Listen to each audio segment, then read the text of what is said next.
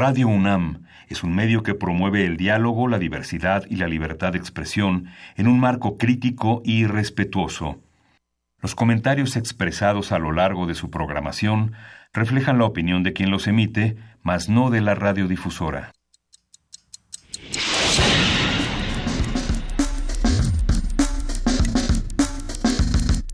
Primer movimiento. El mundo desde la universidad.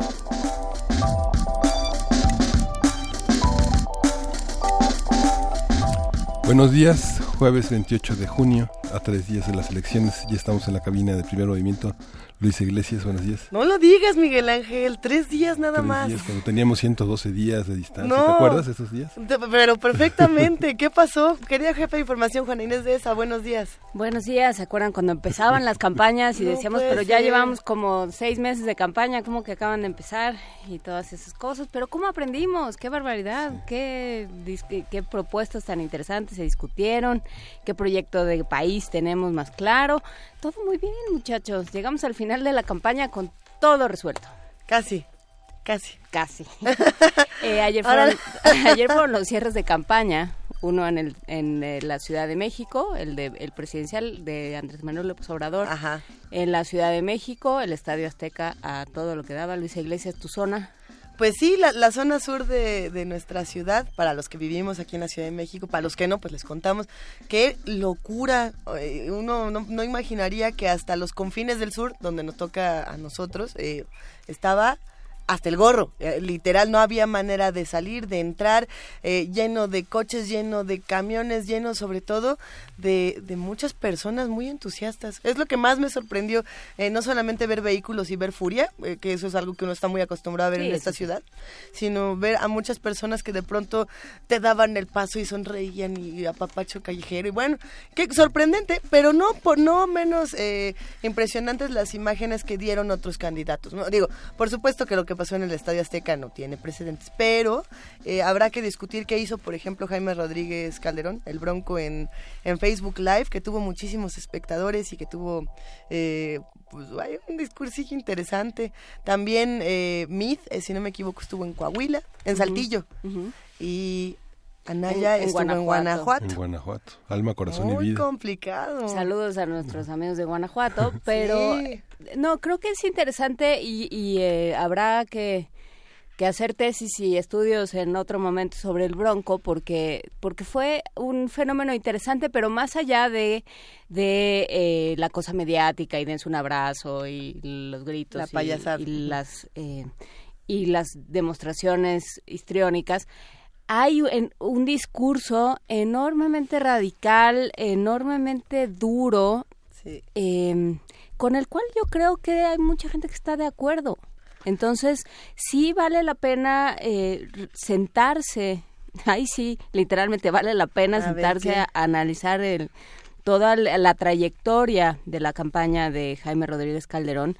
Eh, en un afán, eh, yo me imaginaría antropológico y sociológico, de bueno, este, ¿qué está diciendo y qué de todo esto tuvo alguna repercusión? La idea de la mano dura, la idea de no vamos a cejar, la idea de eh, esto que se repite como un mantra muy muy fuera de lugar me parecería a mí en el contexto en el que estamos viviendo de los derechos humanos son para los humanos Sí.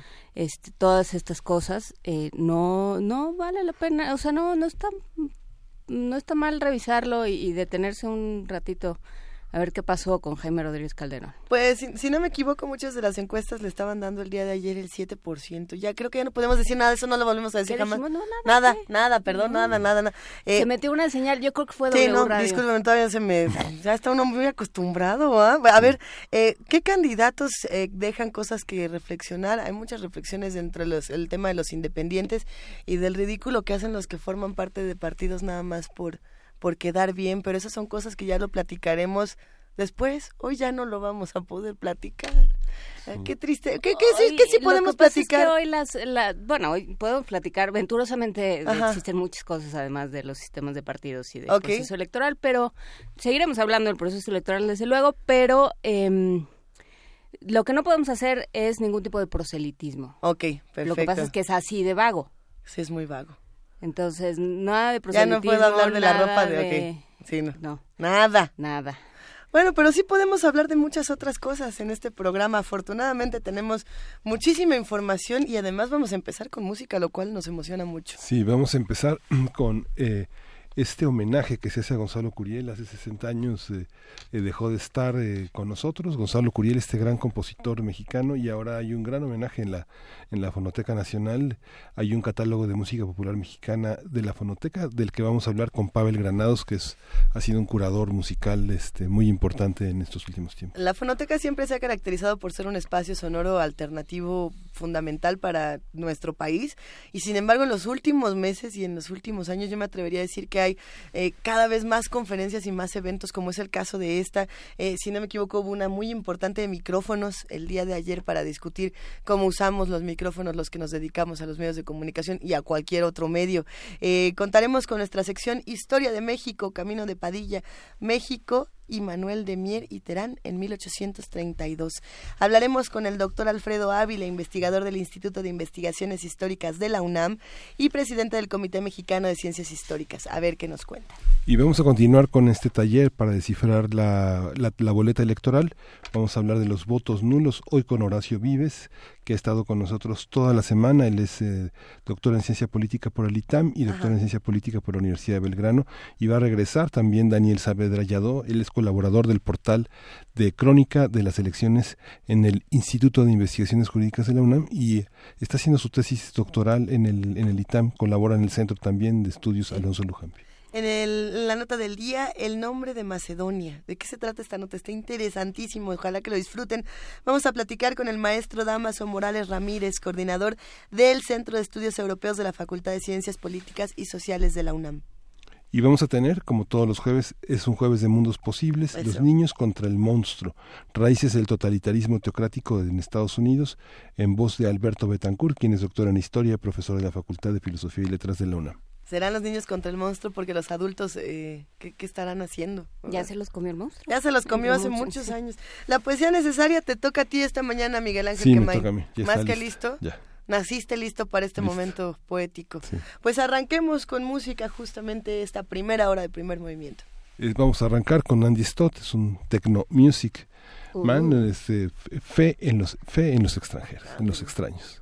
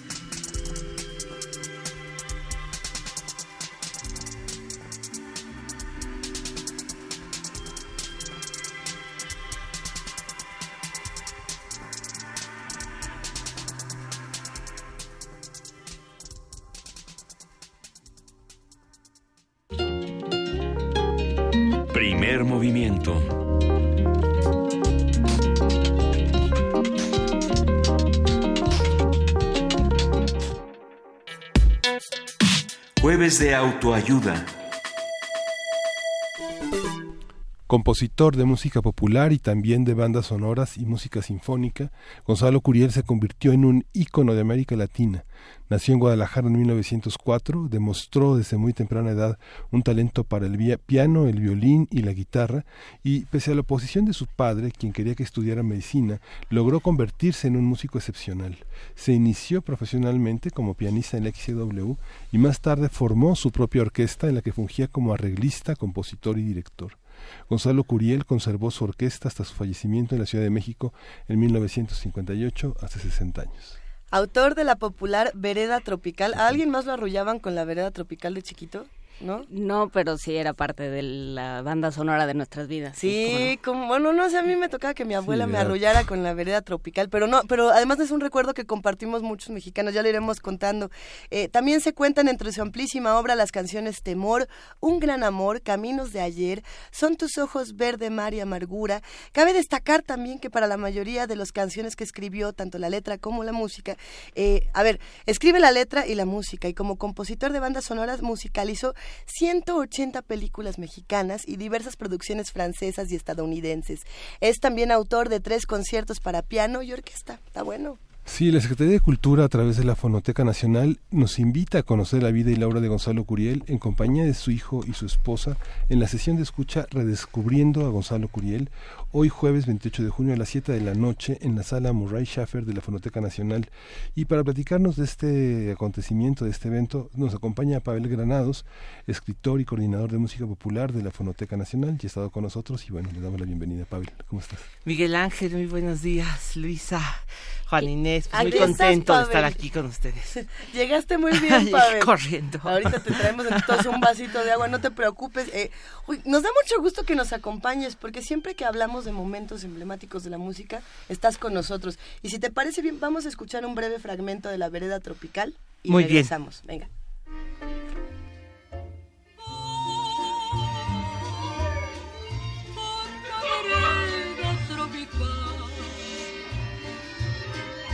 La noche plena de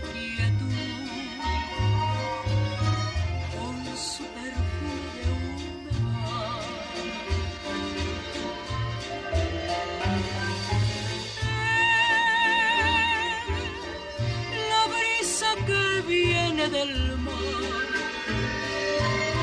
Se oye el rumor de una canción, canción de amor y de piedad. Con el yo fui, noche por noche,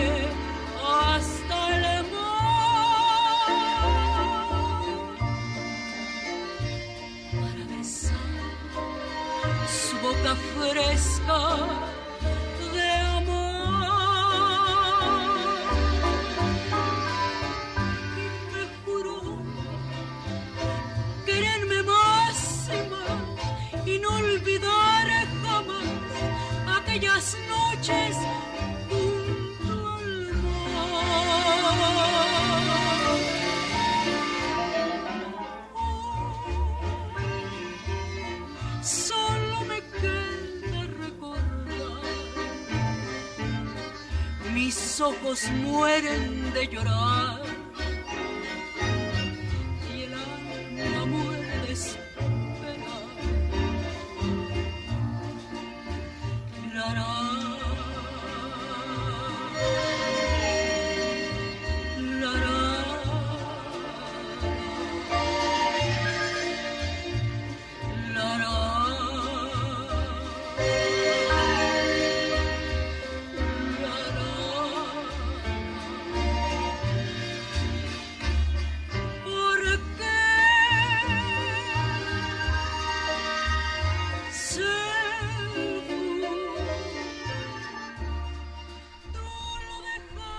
Querido Pavel Granados, ¿de quién es esta voz que estamos escuchando? Bueno, esta mujer a mí se me hace asombrosa, es la voz de Lupita Palomera. Era una mujer, fíjate que yo la conocí, tuve la suerte de conocer ah, a Lupita Palomera. Era una mujer ya muy mayor cuando yo la conocí, pero Lupita Palomera fue una mujer tímida, tímida, chiquita, flaquita, que yo digo que es una de las voces más excepcionales que ha habido, porque tenía el chiste de ser una voz como la de cualquiera, cualquiera podía cantar, daba, daba la impresión te hacía sentir de que, cualquier muchacha de esa época podía cantar. Ella cantaba todas las mañanas en un programa que hoy ya con ese título sería, ya no se permitiría, se llamaba El Club de la Escoba y el Plumero todas las mañanas con ah. la lira de San Cristóbal y los hermanos Domínguez, que era una marimba, y Lupita Palomera, que era una muchacha que había llegado de Guadalajara, cantaba con esa voz tan dulce, tan natural, que imagínense ustedes que una vez a su sobrina, porque ella era cuñada del Indio Fernández, su esposo era don Fernando Fernández, la metieron a la cárcel en Acapulco porque fue con unos amigos y total que estaban borrachos, y la metieron a la cárcel a Adela Fernández, la detuvieron, y entonces ella dijo, pues ¿sabe quién soy yo? Mi tía es Lupita Palomera, le dijo, ¿está usted loca? Claro que no. Entonces ella tenía derecho a hacer una llamada y le habló a Lupita Palomera. Cántale, tía. Cánteles, tía. Y le cantó Lupita Vereda Tropical. como es una voz tan inconfundible, el, jefe de la policía de ella le dijo, claro que es Lupita Palomera, este, disculpe usted, señorita, la, la liberó. Eh, Lupita Palomera, en realidad, ella se hizo famosa, su gran fama fue con Vereda Tropical, porque fue la película, la canción que se hizo para la película Hombres de Mar de 1937 y en que estuvo Esther Fernández eh, como protagonista. Entonces se hizo esta, esta canción y en realidad, bueno, pues fue el éxito de Lupita Palomera. Era tan, tan, te puedo decir, tan famosa Vereda Tropical que Lupita Palomera me contó que había un, que llegaron a aparecer en el periódico algunos eh, anuncios que decían solicito sirvienta que no cante vereda tropical porque fue una cosa de verdad así este asombrosa de, de obsesión me decía Lupita Palomero los, los Palomera los pericos en sus jaulas cantaban vereda tropical es una canción que definió a una generación, Pavel, por completo. Pues sí, por mucho tiempo. Por ejemplo, pues qué te puedo decir que en los años 50 eh, había un periodista que se llamaba Gastrophilus que tenía una revista que se llamaba Musicosas. Mm. entonces se hizo una encuesta así a nivel nacional, internacional, mandabas tu y para encontrar la canción más popular de México. ¿No? Y creo que de América porque mandaban estos cupones de otros lados, ¿no? Donde circulaba la revista. Ganaron, eh, ya sabes, por ejemplo, eh, hay Jalisco no te rajes y Elito Lindo, pero el bolero que ganó como el más popular en los años 50 fue Vereda Tropical. Curiosamente no lo estrenó Lupita Palomera. Lo que fue el éxito de toda su vida, ella le debía todo a Lupita, a, a, Vereda Tropical. Pero quien estrenó esta canción fue una canta otra cantante de Guadalajara que también fue muy amiga mía, que se llamó Lidia Fernández, que decían la canción era de México. Pero cuando iban a filmar la película, Lidia Fernández se fue de viaje y le tocó de suerte a Lupita Palomera cantarla para la película, pero no se imaginaba el éxito que iba a ser. Iba a ser repetir y repetir Vereda Tropical, que algo tiene, porque sí es muy adictiva esta canción, es una canción muy nostálgica, una canción triste, pero sobre todo yo creo que sí, esa tristeza porque Gonzalo Curiel como que ha pasado a la historia por ser el compositor más triste de México, el más nostálgico, el que tiene algo le inyectaba de pura melancolía a su repertorio. Entonces, si tú buscas en sus canciones, prácticamente no vas a encontrar una canción de amor feliz, algo de plenitud, algo así. Básicamente no. Y él sí se sentía un hombre triste. Bueno, yo no lo conocí naturalmente, murió hace 60 años. Pero las biografías lo cuentan. No, me lo contaron sus amigos. Sus amigos. Yo fui muy amigo de todas sus intérpretes. Entonces ellas, yo me obsesioné un tiempo con Gonzalo Curiel, pero cuando yo tenía como 15 años, entonces iba, fui, a, fui a buscar yo a las cantantes que lo interpretaban, a Lupita Palomera, a Lidia Fernández, Chelo Flores, a Lupita Alday, bueno, al propio don Fernando Fernández, a Lidia Fernández. Claro que hoy ya no existen, hoy ya nada más de los intérpretes de Curiel queda una que prácticamente descubrió a Curiel una vez en su vida, que lo vio pasar y lo saludó maestro, que se llama Marilu, la muñequita que canta, que no sé si la se acuerdan ustedes por el cine. Ella hizo películas con Joaquín Pardavé y cuando murió Gonzalo Curiel, Marilu dijo, yo le voy a hacer un álbum a Gonzalo Curiel y le hizo uno de los álbumes, álbumes más eh, bonitos que hay para la obra de Curiel. Entonces tenemos que contar la, la vida de Gonzalo Curiel a través de todas las voces que que justamente representaban su obra? ¿O cómo, o cómo podríamos empezar a hablar de la vida de un personaje tan importante? ¿Por la. XW a lo mejor? por la XW, por, bueno, tratando de interrogar a las canciones, ¿no? Ajá. Este, son canciones, por ejemplo, ya vieron, dijeron ustedes títulos como Amargura, eh, Caminos de ayer, Calla eh, tristeza, Calla. Tristeza, fíjate que es de los pocos, creo que es el último autor que le habla de tú a la tristeza. Sí. Eh, Calla Tristeza, que tú que no sabes que, que ahorita, ahorita me acuerdo de la canción, Calla Tristeza hizo una creación en 1934 eh, el doctor Alfonso Ortiz Tirado. Si tú interrogas a esas canciones, vas viendo que hay una especie como de tristeza primordial. Eh, Gonzalo Curiel fue un muchacho que nació en Guadalajara en 1904 y que quería ser pianista. La verdad es que su afición era eh, pues el piano. Voy a contar unas indiscreciones, no sé si se puedan, este son este Todo se puede. Bueno, Hay fútbol, nadie nos oye. No, ah, sí, bueno, está perfecto. Ya empezó. Claro. No sé. No, no, creo en un ratito más. No, pero fíjate que lo que pasa es que, por ejemplo, las hermanas del mar, que eran otras eh, intérpretes de él, las hermanas Águila, a todas las interrogué sobre Gonzalo Curiel. Claro, me dieron una especie de rompecabezas sobre su vida, pero fíjate que hay una como tristeza primordial. Por ejemplo, en el hecho de que él nació en Guadalajara, quería ser pianista, y su papá era un hombre muy difícil, un hombre terrible, que primero le prohibió ser pianista.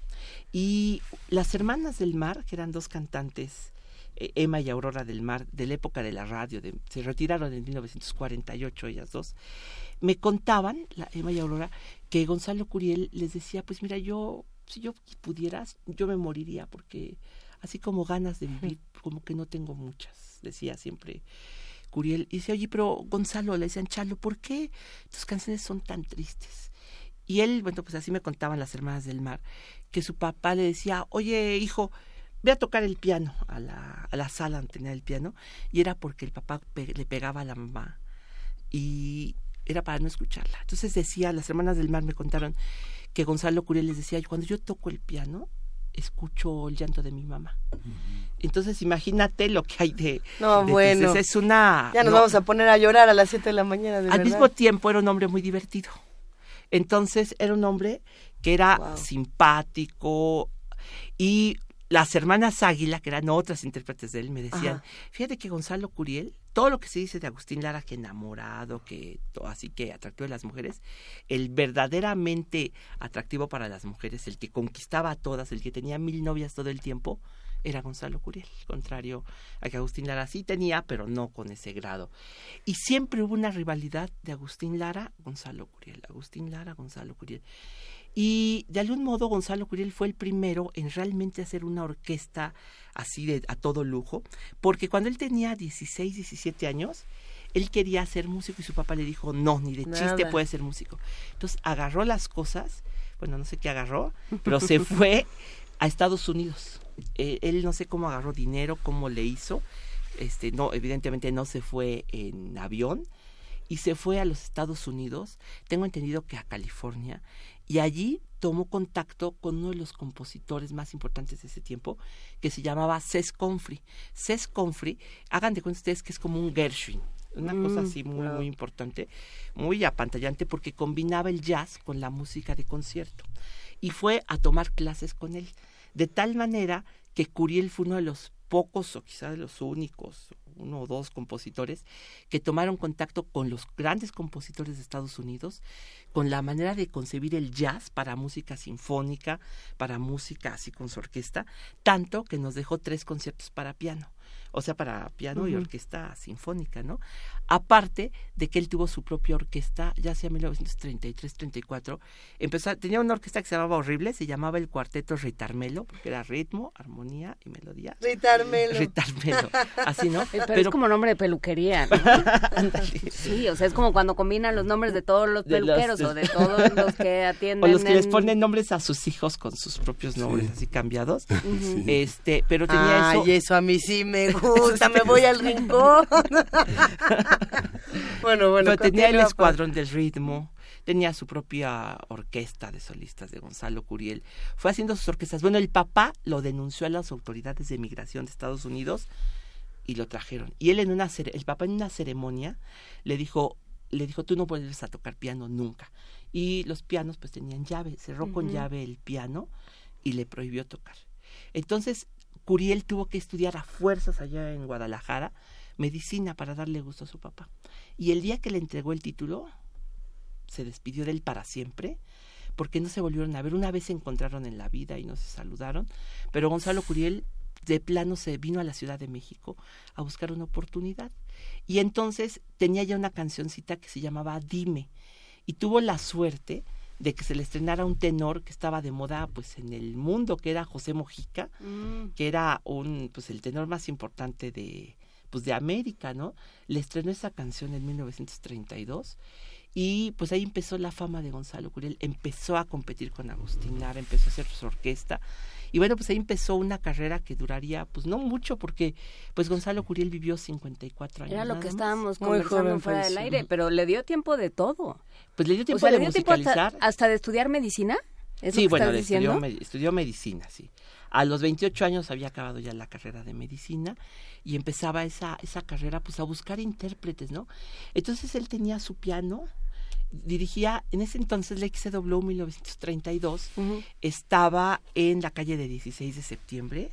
Ahorita, bueno, era el Cine Olimpia. En- La primera piedra la puso Enrico Caruso. Y ahí tocaba Curiel, dirigía sus programas, tenía un conjuntito. Hoy es creo que la plaza del cine porno, no sé qué es esa, ese lugar. Se Sí, sí, sí. destruyó impunemente el Cine Olimpia, que era un monumento, pues yo creo que muy importante. Y ahí, ahí, se ahí tocaba Gonzalo Curiel.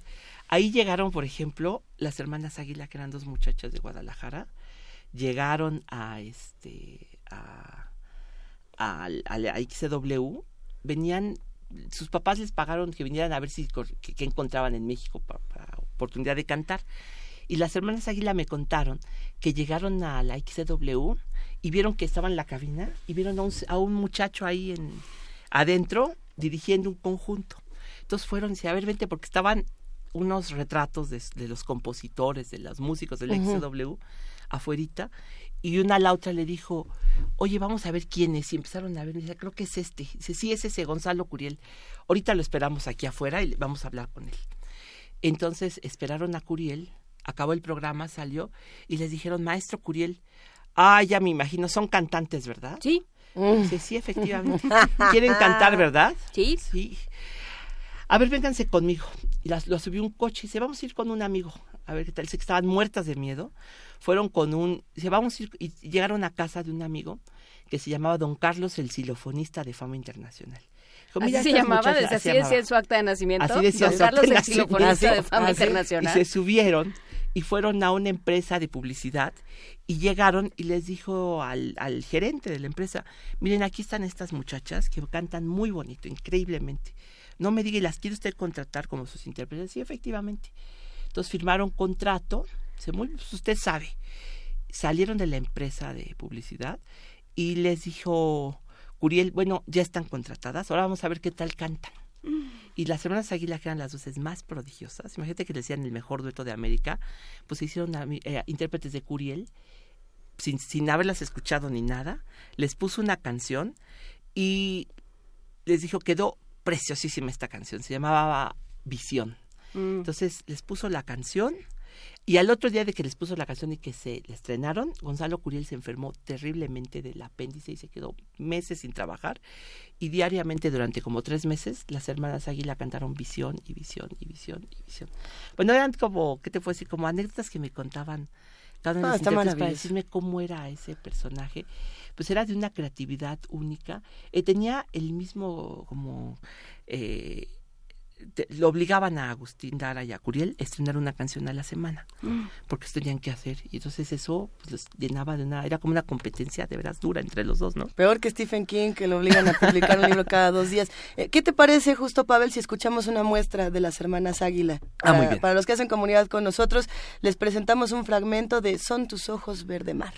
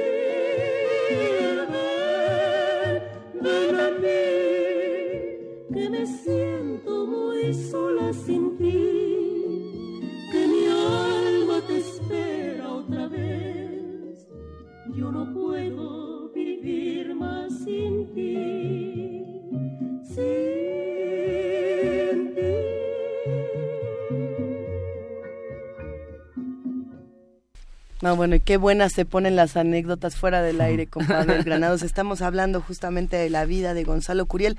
¿En qué nos quedamos, querido Pavel? Bueno, en que Curiel se había enfermado, tuvo ese programa de radio en la XCW, pero poco a poco se fue volviendo un hombre que después sí cada vez más famoso, competía mucho con Agustín Lara y empezó a hacer cine, bueno, empezó a tener montones de intérpretes. Curiel era como el acompañante de lujo, fue de los que tuvieron las mejores orquestas sin duda, esas orquestas de baile que pues yo creo que se hacían en, pues no sé si en los bailes universitarios, en la XCW, pero por ejemplo, es que siempre se dice, hay una como historia mal contada en México acerca del jazz.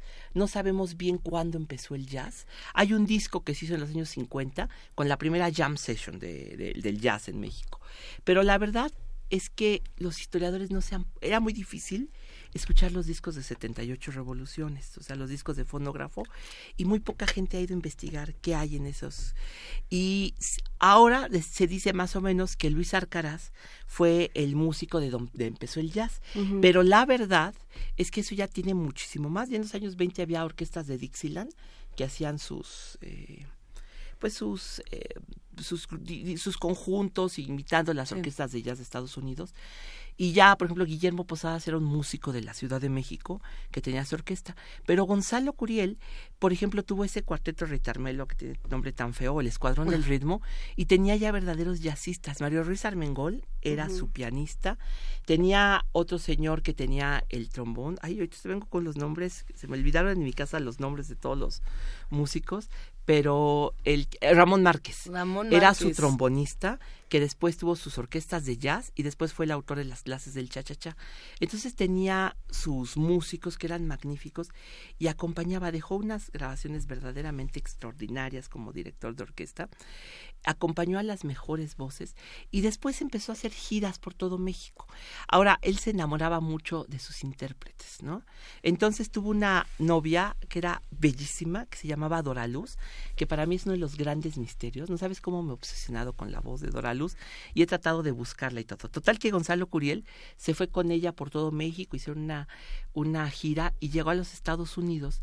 Y en los Estados Unidos se enamoró de otra intérprete No, bueno. y bueno, olvidó a, Dora, a Doraluz, que sabes qué hizo Doraluz, se quedó en Estados Unidos y se volvió un ídolo de muchos allá, pero en especial quien se enamoró de su voz fue Walt Disney y la incluyó en la en la película eh, Los Tres Caballeros.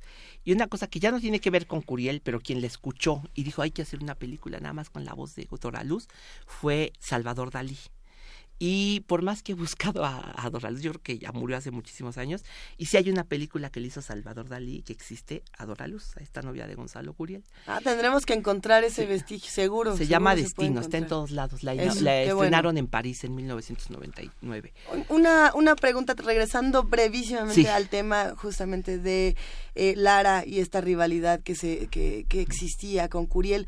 ¿Es una rivalidad que ellos crearon o es una rivalidad que las disqueras, que los medios Es- inventaron? Que la radio. Es que yo me quedo porque en ese pensando- momento era la radio. En, en tiempos, digamos, donde las bandas, por ejemplo, no sé, el caso de Rolling Stones, eh, Beatles, que de pronto un día nos enteramos muchos años después que eran muy buenos amigos todos y que y que todo era como con las disqueras que hasta se ponían Ah. de acuerdo para sacar al mismo tiempo canciones y que realmente ellos no tenían problema. Me quedo pensando que a lo mejor Agustín Lara no, No, tenía acá- esta no. Agustín Lara era muy envidioso, eso sí. Ah. Eh, pero y no se Este llevaba sí. muy bien con lo- se llevaba muy bien con muy poca gente. Curiel era, yo tengo la impresión de que era mejor amigo de sus amigos que Agustín Lara, pero sí era una rivalidad que inventó el dueño del XW, que era don Emilio Azcárraga.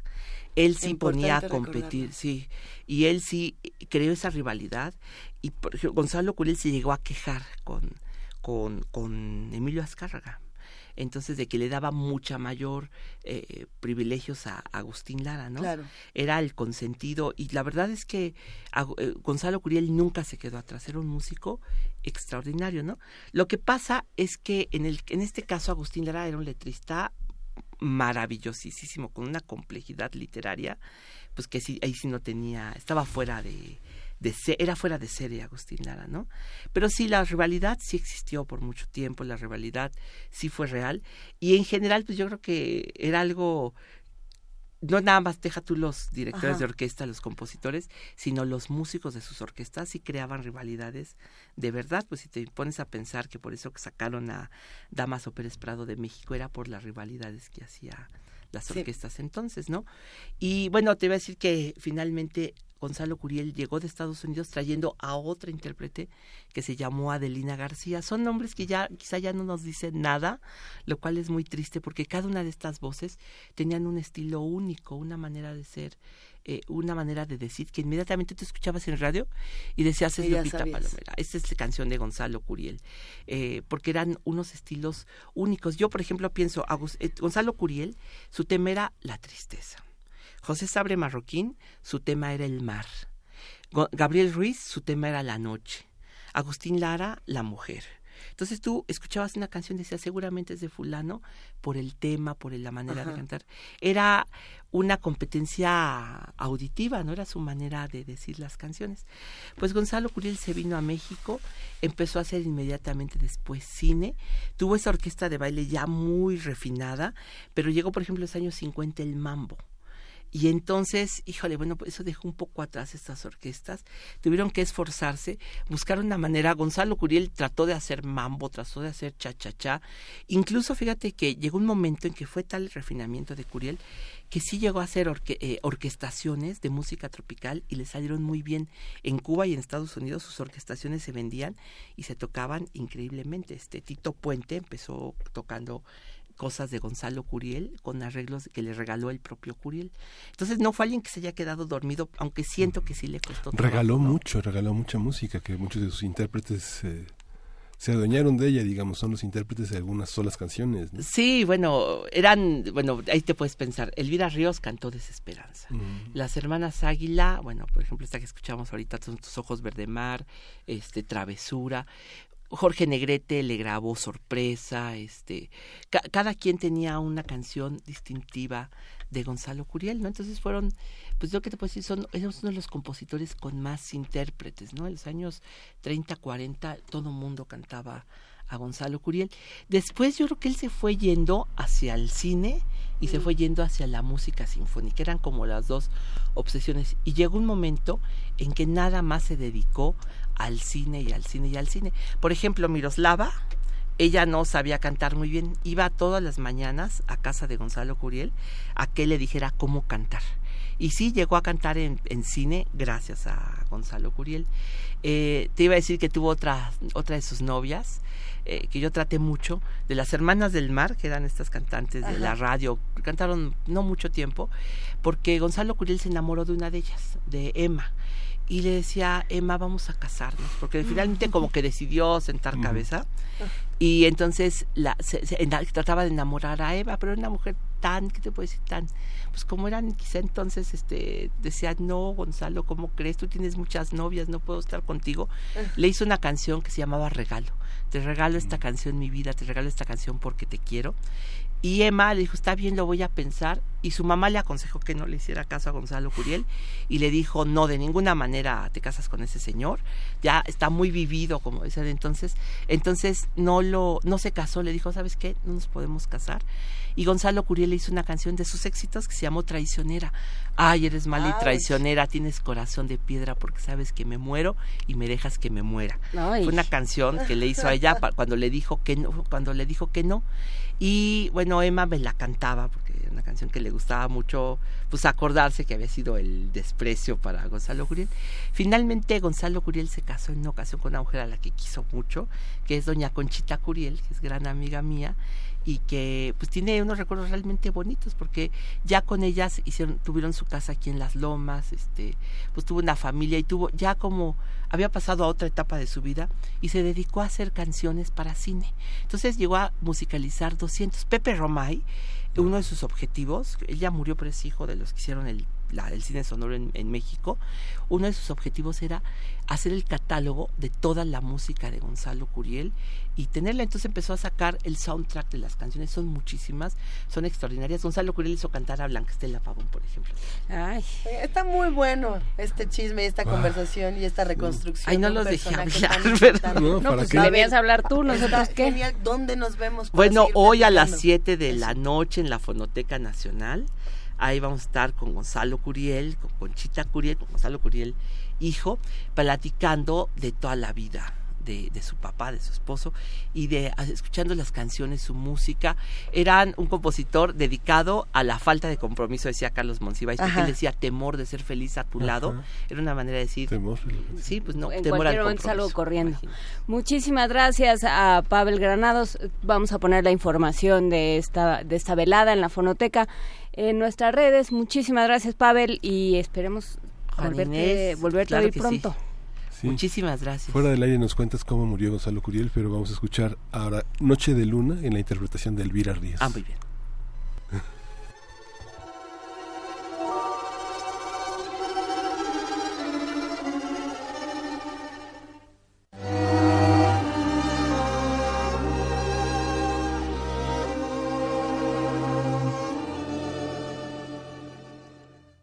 Soñar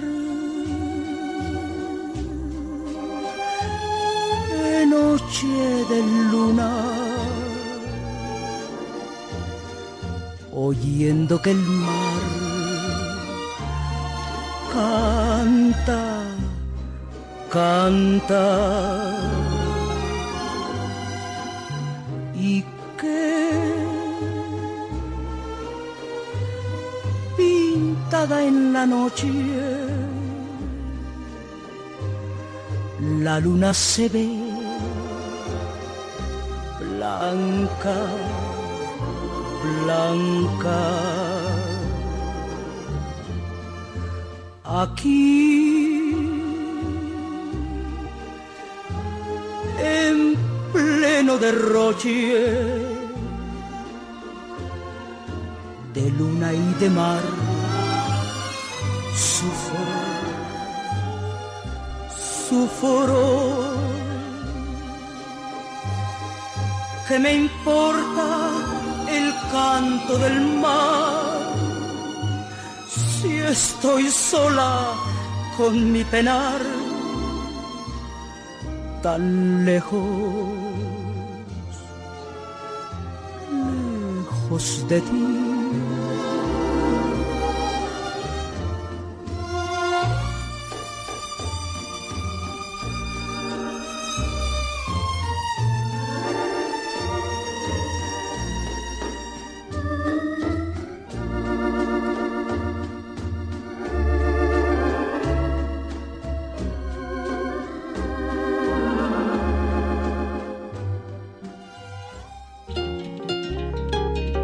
Primer movimiento.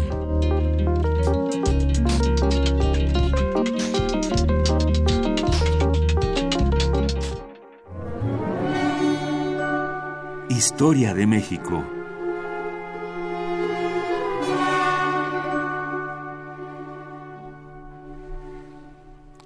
Siete de la mañana con 57 de la mañana con 55 minutos y ya está con nosotros en la línea Alfredo Ávila que bueno, pues va a empezar su tema porque nos, nos ganó el sentimiento con Gonzalo Curiel, pero empezamos y seguimos la primera hora, Alfredo, si te, la siguiente hora, si te lo, eh, si, si nos lo permites.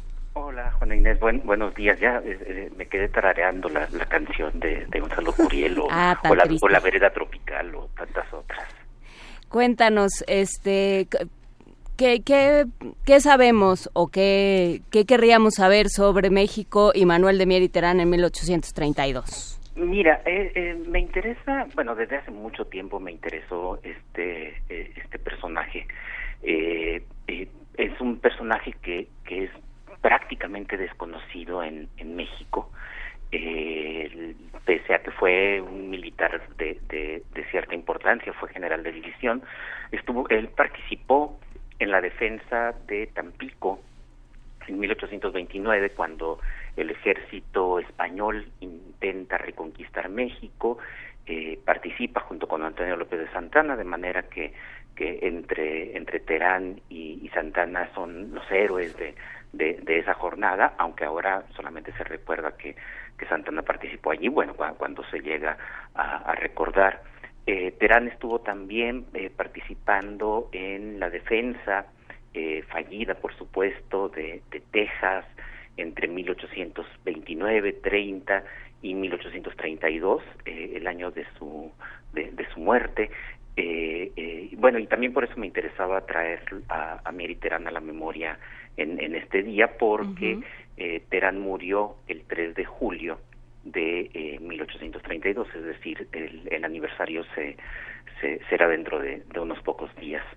Eh, héroe de la independencia, participó desde, desde muy joven, tenía como 21 años eh, cuando estalla el- la, la guerra de independencia y participa con José María Morelos, eh, era egresado del el Colegio de Minería de la Ciudad de México y especializado en artillería. El conocimiento matemático que, que tuvo fue, fue importante. Participó en la toma de Oaxaca, eh, el- al mando de, Morelos, bajo el mando de, de Morelos, y eh, fue uno de los primeros interesados en hacer eh, recolección botánica, eh, eh, exploraciones en México, era, era también naturalista, tenía este espíritu ilustrado eh, eh, muy interesante. Y en 1832 fue postulado por varios gobernadores de distintos estados, los, los gobiernos más progresistas de, de ese momento, Zacatecas, San Luis Potosí, eh, también en Tamaulipas por algunos también por algunos liberales como José María Luis Mora eh, lo postulan para la presidencia de México las elecciones eh, se realizaron en el otoño de 1832 y bueno ya Mieri Terán no pudo participar en, en el proceso electoral por, por su muerte en, en julio.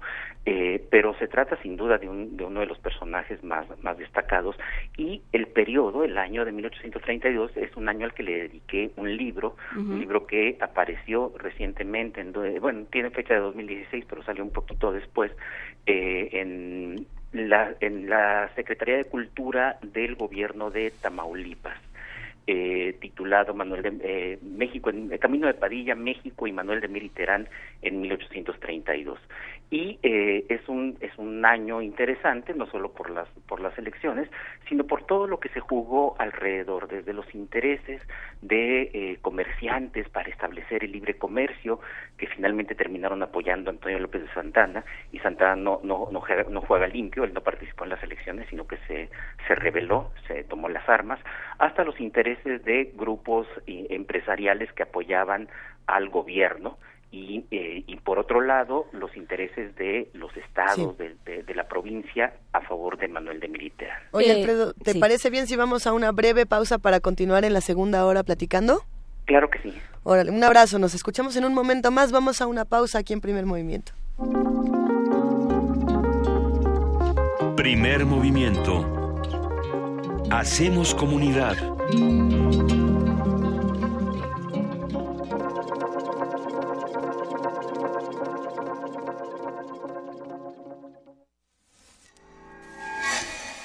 El Museo Universitario del Chopo te invita a la exposición fotográfica Líneas y Piedras de Pablo López Luz.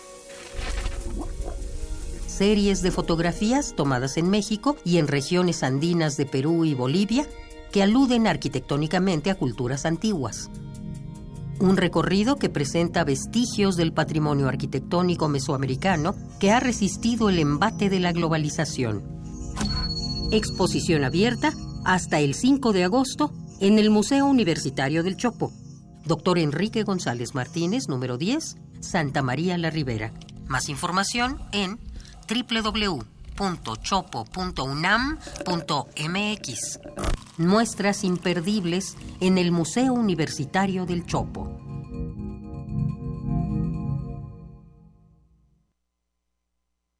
Dicen que somos una generación especial, que solo nos importa nuestro mundo. Que nos obsesionan las redes sociales. Y sí es cierto. Por eso estamos bien informados.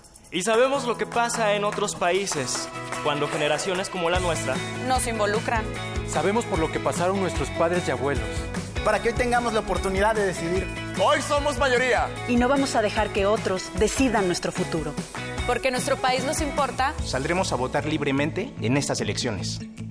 INE. Este primero de julio viviremos la elección más grande en la historia de nuestro país. Es un momento decisivo para todos los ciudadanos. Con confianza salgamos a votar. Construyamos juntos el rumbo. Es el momento de ejercer nuestro derecho, nuestra libertad.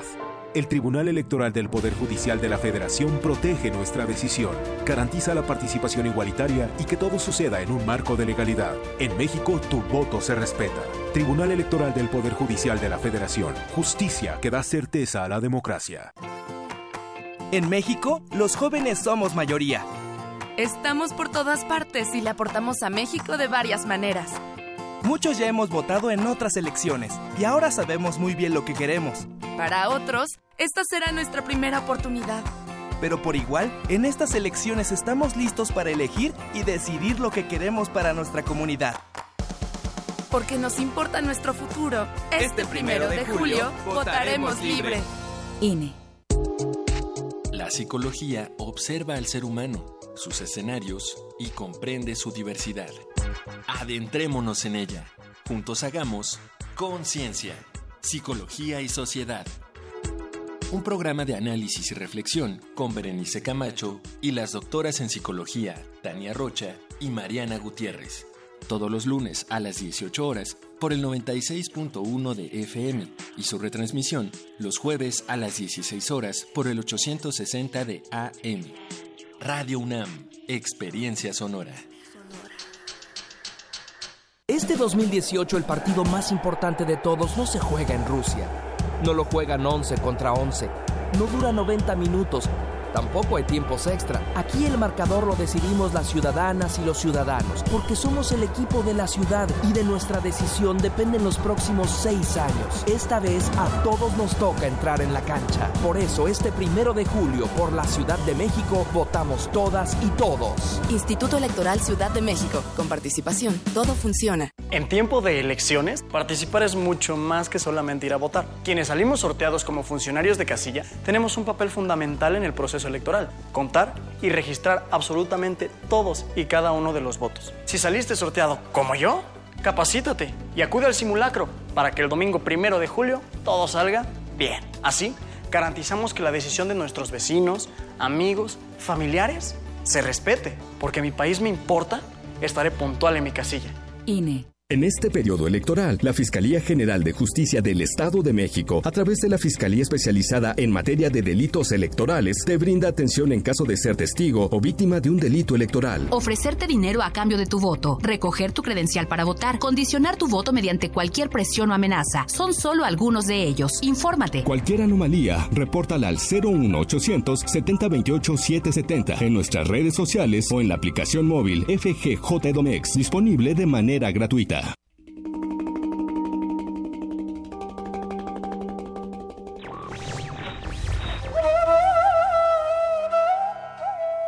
Donde mora la libertad, allí está mi patria.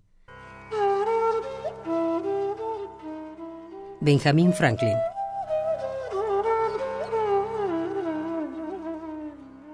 Radio UNAM. Primer movimiento. Podcast y transmisión en directo en www.radio.unam.mx.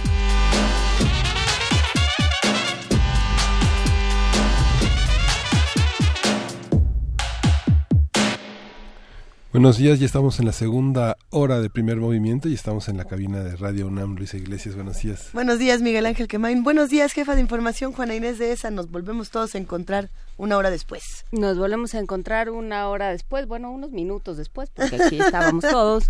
Eh, hay que decir que durante la primera hora de radio y de este programa estuvimos hablando sobre Gonzalo Curiel, sobre una conversación que se va a dar hoy a las 7 de la noche en la Fonoteca Nacional sobre este compositor mexicano. Estuvo aquí Pavel Granados, escuchamos La Vereda Tropical, hablamos de sus diferentes intérpretes, de las hermanas Águila, de Dora Luz, de Lupita Palomera. Y bueno, pues fue una hora interesante, aprendimos un montón de cosas, Luisa. Y no solo eso, dejamos pendiente una conversación con el doctor Alfredo Ávila, que sigue con nosotros en la línea. ¿Estás ahí, Alfredo? Hola, buenos días. Buenos días, otra vez te saludamos eh, ahora desde radio y desde TV UNAM. ¿En qué nos quedamos en esta conversación, Alfredo? Pues nada, este que quiero hablar de un año, un año cualquiera de la historia de México, 1832, que fue un año en el que, en el que bueno, la vida política del país se, se, se puso muy intensa. Ese año Antonio López de Santana, eh, financiado en buena medida por un grupo de comerciantes en Veracruz que querían libre comercio. eh, por supuesto, ahí está el vínculo de, de, los intereses económicos, pues se rebeló en contra del, del gobierno, eh, un gobierno que en los años anteriores, desde 1830, había estado promoviendo la industrialización del país entonces allí eh, estos estos comerciantes pues pues bueno se oponían a que eh, se cobraran altos impuestos a sus a, a los productos que importaban eh, para invertirlos en, en maquinaria y en fábricas en México que por supuesto eh, sustituirían a las importaciones que ellos estaban de las que ellos estaban beneficiando al mismo tiempo el gobierno encabezado por Anastasio Bustamante y, y por Lucas Alamán pues estaban tratando allí de imponer a, a un candidato a Nicolás uh -huh. Bravo representante también de los sectores, eh, en esta ocasión de los sectores productores internos, de, de, de, esta, de estos primeros industriales, de mineros y, y de otros eh, grandes propietarios. Y por otro lado, un tercer actor, un tercer actor que viene de las regiones, que viene de los estados, que fue el general Manuel de Miriterán. Eh, Manuel de Miriterán eh, decía eh, antes de, de entrar eh, en, en TV UNAM, un militar que es muy poco conocido en México, casi desconocido, pese a que participó en la guerra de independencia, tuvo cargos importantes, eh, fue héroe de, de Tampico, es decir, de, de los que defendieron eh, al país cuando el intento de reconquista española en 1829 y eh, que bueno él fue él fue el seleccionado él fue el designado como candidato de estos grupos eh, liberales con, con arraigo en los estados eh, para ser el, el, presidente de, de México. Eh, sin embargo, en 1832 eh, eh, él murió y pues ya no no pudo llegar. Las noticias de la muerte de Terán llegaron a la Ciudad de México pues una semana después de, de, de que de que sucediera y él estaba en el pueblo de Padilla en, en Tamaulipas y eh, cuando llegó la noticia pues empezó a haber mucha especulación en la Ciudad de México acerca de la muerte porque eh, Mieri Terán tenía en aquel momento 42 o 43 años y eh, pues nadie se explicaba eh, el, su, su, muerte. Una posibilidad que se que en los periódicos apareció es que eh, que bueno eh, hubiera muerto por alguna herida de guerra. Él estaba combatiendo en Tampico contra un aliado de, de Santana contra Esteban Moctezuma y eh, y, y, bueno, eh, se empezó a especular, se especuló que lo habían envenenado, eh, eh, etcétera. Lo, lo cierto es que Militerán se suicidó. Manuel de Militerán, aquella mañana del 3 de julio de 1832, eh, se, se levantó temprano en la guarnición, se vistió de gala y fue al mismo lugar en donde fusilaron a Agustín de Iturbide en 1824. Sacó la espada, la apoyó contra el muro y se suicidó eh, ser, sería muy aventurado tratar de encontrar las razones de, del, del, suicidio. Uh -huh. Tengo para mí que, que eso es, es, es prácticamente imposible y, claro. y, más todavía con, con un caso tan lejano en el, en el tiempo. Eh, lo que sí es verdad es que consultando la, la correspondencia de Miri Terán en, el Archivo General de la Nación, en, el, en el fondo documental del Hospital de Jesús, eh, pues nos encontramos que la correspondencia de Miriterán empezaba a, alargarse. Si en un principio Miriterán le escribía al secretario de Guerra o al secretario de Relaciones Exteriores e Interiores eh, prácticamente todos los días y a veces, a veces hasta dos cartas al día informando de las actividades en el, en el noreste de México, pues poco a poco de, dejaba pasar dos días, tres días, hasta que finalmente dejaba pasar una semana. Tenía lo que él llamaba que eh, como fiebres terciarias. Eh, el tema es que estas fiebres cada vez se empeoraban, no es posible saber con toda claridad a qué, a qué enfermedad eh, tenía, probablemente algún tipo de paludismo, algo que, se haya contagiado pues en, sus aventuras como insurgente o, incluso en, Tampico en los años, en los años anteriores eh, y también pues varios fracasos eh, de tipo personal. Él se había casado en 1800 eh, eh, en 1822 eh, para 1824 su primer hijo que acababa de nacer murió casi recién nacido el segundo hijo le vivió dos años y también y también murió. Es decir ahí hay una historia un poco trágica y la correspondencia que, que nos muestra eh, o que podemos consultar todavía pues da cuenta de, de un Meriderán muy preocupado por el avance de ilegal estadounidenses, es decir, de, de, colonos estadounidenses que pasaban sobre Texas y que traían esclavos, traían armas y el ejército mexicano era incapaz de, frenarlos, era incapaz de poner orden en aquella en aquella región. Entonces, bueno, hay muchos elementos y está unado con la rebelión de Santana que finalmente triunfaría y, conduciría al general veracruzano a su primera a su primera presidencia, pues bueno, son un montón de elementos allí que eh, eh, que condujeron al, suicidio de, de Miriterán. Es, es bien interesante. Miriterán había sido secretario de guerra cuando Agustín de Iturbide llegó a México eh, después de su exilio y como secretario de guerra él eh, fue consultado acerca de qué hacer con, con Iturbide.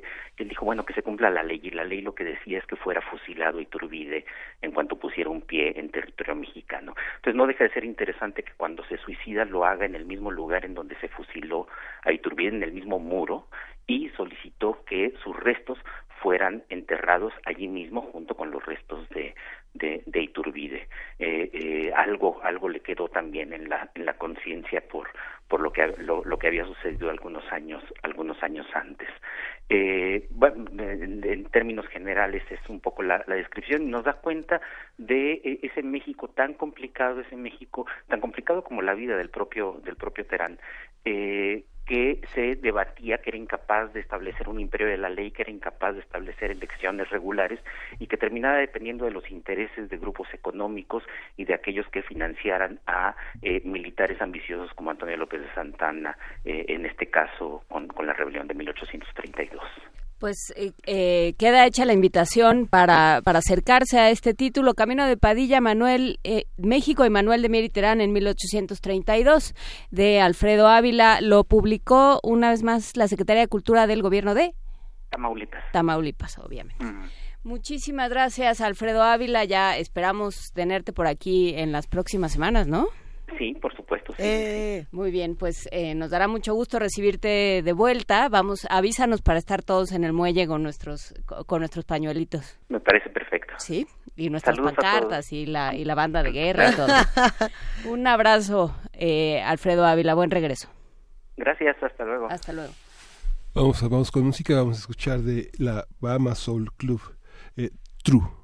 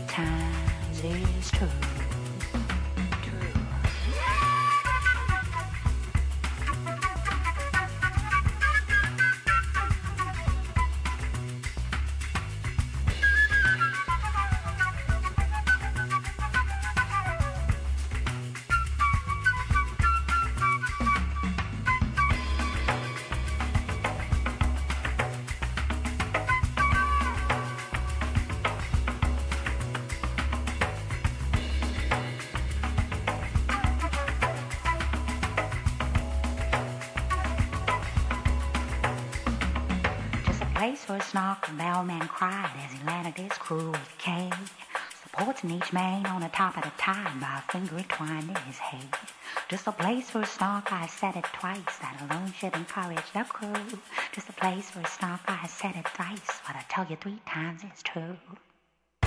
What I tell you three times is. True.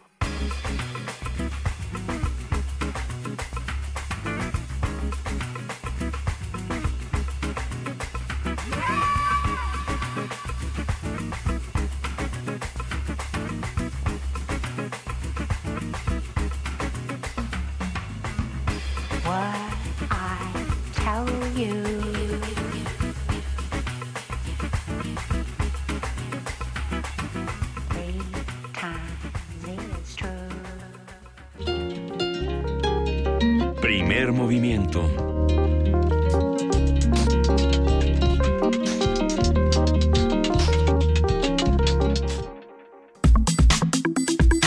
Nota Nacional. Para el Instituto Nacional Electoral, un voto es nulo cuando en la boleta no se marca ningún cuadro con algún emblema de un partido político o candidatura independiente, cuando haya marcas en toda la boleta sin que definan una elección por algún candidato en particular, cuando se marque dos o más cuadros sin que haya coalición entre estos partidos y aquel emitido en forma diferente a las señaladas como voto válido. Eh, la legislación electoral establece que los votos nulos no se contabilizan a favor de ningún candidato. Además, si el número de votos nulos es mayor a la diferencia de sufragios entre los candidatos ubicados en el primer y segundo lugares en un distrito electoral, existe la posibilidad de que se realice un nuevo cómputo de los votos recibidos. Los votos nulos también se suman a la votación total emitida para determinar si un partido alcanza los sufragios necesarios para conservar su registro.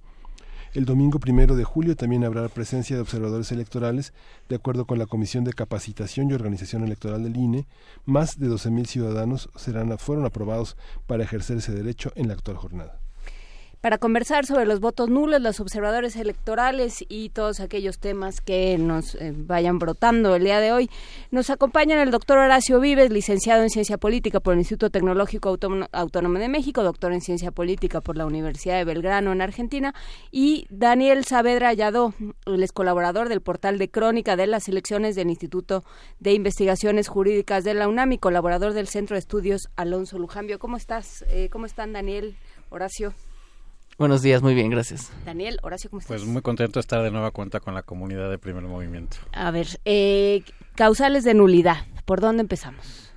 Em, pues mira, en realidad estas son eh, excepcionales, ¿no? Em, digamos, ¿por qué? Porque se supone que en principio desarrollas la, eh, la votación durante la jornada electoral, ¿no? Ajá y eh, ahí están los vecinos, esta cosa que hemos estado hablando permanentemente, reciben la votación, los cuentan y van a ir consignando los em, eh, los paquetes electorales, ¿no? A los a los 300 distritos, porque ahí se hacen los distintos eh, cómputos el miércoles siguiente después de, de, la jornada electoral.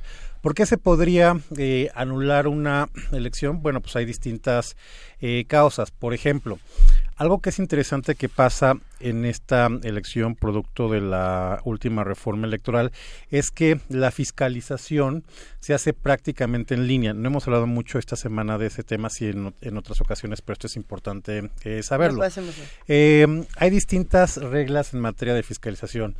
¿Cuánto es el financiamiento eh, público que tienen partidos y candidatos? El financiamiento público debe de prevalecer sobre el privado. Muy importante, no se deben de eh, volar los topes.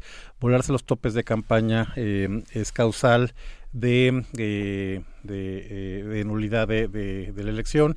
Hemos tenido los últimos años nulidad de la elección, por ejemplo, porque hay eventualmente alguna intromisión de por algún motivo alguna figura eh, religiosa, algún em, servidor público desviando eh, recursos eh, a favor de determinada candidatura. Digamos, esas son las razones en general por las cuales se puede em, anular una elección, ¿no?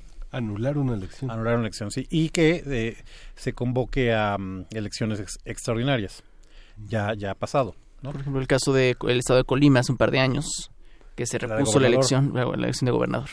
Y de elecciones federales, ¿se acuerdan aquella de 2015 que estuvo a punto de perder el registro el, el PT por un distrito en Aguascalientes y que se tuvo que mm, hacer eh, esa elección extraordinaria para ese diputado de mayoría en ese distrito de Aguascalientes, que fue lo que le terminó dando vida al, al PT y bueno, paradójicamente tres años, tres, años después donde nos encontramos. 500 funcionarios fueron inhabilitados en, la, en el gobierno de Nuevo León yo creo que ninguna transición PRISTA, PAN, PRD, PAN, PRD, PRI han sido, han sido inhabilitados tantos funcionarios por, por hacer uso de recursos públicos para una elección. Sí, eh, tiene que ver ahora, por ejemplo, con lo que mm, se terminó del Bronco, ¿no? Bueno, el INE encontró eh, una triangulación de recursos y, eh, o sea, al mismo tiempo se depositaban recursos de empresas y como que de manera como de espejo, eh, personas también en el banco depositaban. Entonces, o sea, la idea era como hacer que esas personas eran quienes depositaban porque eh, bajo las reglas de fiscalización estaban, este, no pueden recibir más de, de X eh, monto de, dinero de parte de una empresa. Y no fue lo único, sino también encontraron que muchos integrantes de la Administración Pública de Nuevo León, en horario laboral, estaban recabando firmas para la candidatura.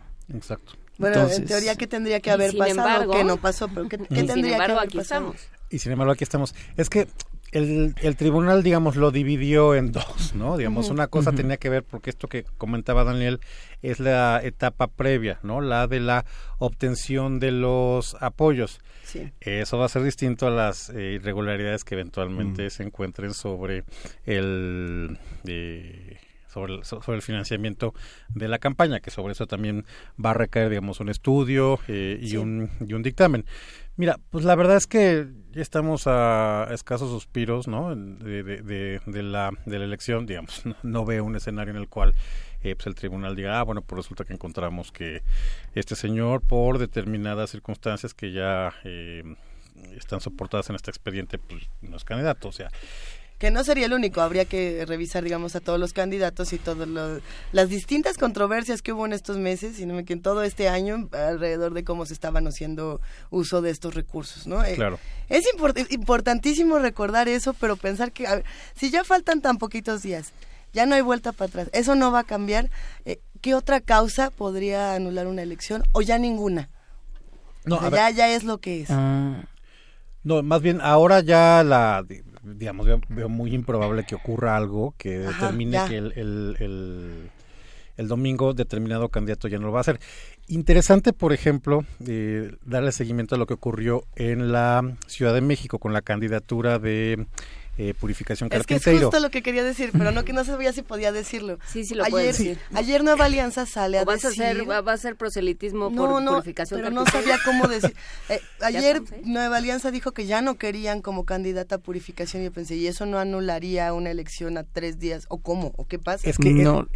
Bueno, A lo, que sucedió es, eh, después del, del último debate, Ajá. anunciaron una reunión Alejandra Barrales y Purificación Carpintero. Y en esa reunión, después Purificación pidió llamar, eh, pidió votar por Barrales. Y entonces el partido le dice, o sea, todos los partidos tienen en sus estatutos que si un candidato o un militante llama a votar por alguien de otro partido, Ajá. que no están coligados, eh, se castiga con perder la candidatura o con perder eh, este la militancia incluso. Ajá. Y este entonces el partido pidió ayer al Instituto Electoral de la Ciudad de México sustituir la candidatura. Es que es, es muy interesante porque... A tres días. Eh, Luisa, tú planteabas algo que es interesante. A ver, estamos en estos días como que no hay una definición clara, estamos medio patinando en hielo, porque Ajá. evidentemente eh, es como que no podemos hablar ni de resultados ni de la tendencia. Y lo fundamental aquí tiene que ver, lo, lo que definen los, los, los actos de campaña es la eh, promoción del voto, ¿no? Pedir el voto, que es típicamente lo que hacen los partidos, sus plataformas, equipos y demás, ¿no? Entonces, eso es lo que no se puede hacer, ni eh, promover el voto, no pedir el, eh, eh, el, el- el voto durante estos días de veda. Pero por otra parte, eh, pues esto entra en una natural tensión, ¿no? Con la libertad de expresión. Pues estamos en esta mesa y vamos a seguir hablando de, de- política y pues eh, entramos en, en un terreno este medio complicado, sobre todo en unos días en donde hay que pensar que los vacíos de comunicación se llenan, ¿no? Entonces, esto aplica esencialmente en, en toda la cuestión em, que tiene que ver con, con spots y con espacios públicos en, en radio y en televisión. Obviamente los partidos, candidatos y demás tienen que ser muy cuidadosos en lo que hacen en redes eh, sociales, em, pero bueno, la, la- la libertad de, em, ciudadana de hacer eh, y sobre todo de decir, pues esa, esa está medio, medio complicada que la puedas, eh, digamos, poner una raya sobre el agua, ¿no? A ver, eh, pienso en una en que estamos en la casilla y entonces aparece una boleta que tiene sobre sobre la el nombre de Margarita Zavala que va a estar en la boleta. eh, arriba el Bronco. Ah, ¿Qué ok. hago? Si una boleta solamente está marcado el recuadro de Zavala, el voto se cuenta como nulo.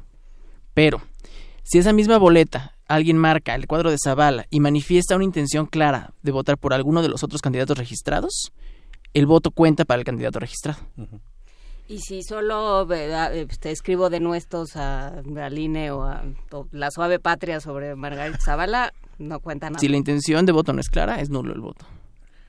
y si es clara, pero es bipolar, ¿no? Porque puedes ser Zavala más dos candidatos Ajá. distintos, ¿no? De coaliciones distintas. Ajá. Se anula. Fíjense, es interesante. ¿Se acuerdan, eh, volviendo al tema de, de- de purificación campitero y qué hacer en esta disyuntiva? ¿Se acuerdan de mm, 2009, la elección en Iztapalapa, eh, Clara Brugada, Juanito, Silva Oliva? Ese fue un proceso muy interesante. ¿Por qué? Eh, porque Andrés Manuel en su momento dijo, a ver, eh, para que llegue Clara, que no estaba, Clara Brugada, que no estaba registrada como candidata porque le ganó eh, en, un, litigio ante el Tribunal Silva Oliva la candidatura, decir, bueno, para que llegue Clara Brugada a la delegación, no voten por eh, nuestro, nuestra candidata, que era la del PRD, sino voten por Juanito, ¿no? Entonces, sale esto de, de forma, eh, pues, digamos, Sí, sí, maravillosamente bien en términos de comunicación. Juanito gana la elección y después ya vino todo este rollo de que no, yo sí este, resulté electo por el pueblo y me quedo y luego va a esta reunión con Ebrar y este, lo amedrentan y renuncia y tal y luego ya queda eh, Clara finalmente nombrada por la, eh, la asamblea como, como candidata en Iztapalapa. Pero una situación más o menos parecida, esto es, em, para el elector en ese momento en la boleta estaban em, Juanito por el PT y por el PRD em, Silva, Sil- Silvia Oliva. Y terminó ganando, te- terminó ganando Juanito cuando en realidad toda la parte política en el entorno estaba dirigida a que eh, Clara Burgada fuera la candidata. Ahora pasa exactamente lo mismo. Es interesante porque Puri da el madruguete en este momento en el cual ya nadie puede hablar eh, para pedir el, el voto.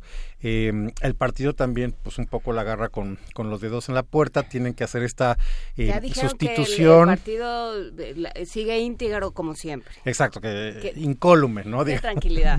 que, que, que lo golpearon pero no lo doblaron y en fin sigue íntegro como siempre, pero el domingo se van a encontrar eh, o nos vamos a encontrar los electores capitalinos con el, el nombre de, eh, de purificación en, en- en la boleta y pues el llamado previo a que este, se fueran por, por, por Barrales, pues. Pero a ver, por- es que justamente habían preguntado en redes sociales, entonces si yo voto por Purificación Carpintero, ¿estaría dándole mi voto a Alejandra Barrales? No. No, sería No, la legal, o sea, candidata no. sustituta Es que bueno está que impulsando el partido. Exactamente. Pero para la mamá de Purificación Carpintero que iba a votar por ella ya quedó resuelta esa, esa duda, pero, pero podría Ajá. ser. No, bueno, pues cada Ahora sí quien podría ser. iba a votar por las razones que sea, pero cada quien iba a votar por quien le parezca conveniente y sí, digamos, como electores también también se van sumando cositas, ¿no? Claro. Este, el otro día Dudas. Fabiola de voto informado estaba muy enojada y lanzó una este exhorto en contra de Margarita diciendo es como si nos invitas a unos 15 años tenemos el vestido puesto y luego nos sales con que siempre no. Entonces, hay un montón de, de, ahí hay una serie de problemas con los cuales los electores vamos a tener que pedir cuentas, o sea, de los cuales vamos a tener que pedir cuentas. ¿Qué pasa con un candidato que decide no, no ir cuando las boletas están impresas? ¿Qué pasa con una candidata que en un arranque dice estas cosas? O sea, ¿qué idea se tiene de la fidelidad política, de la, del compromiso con un electorado, del compromiso con un proyecto? ¿no? Bueno, y entonces, ¿ahora qué hago?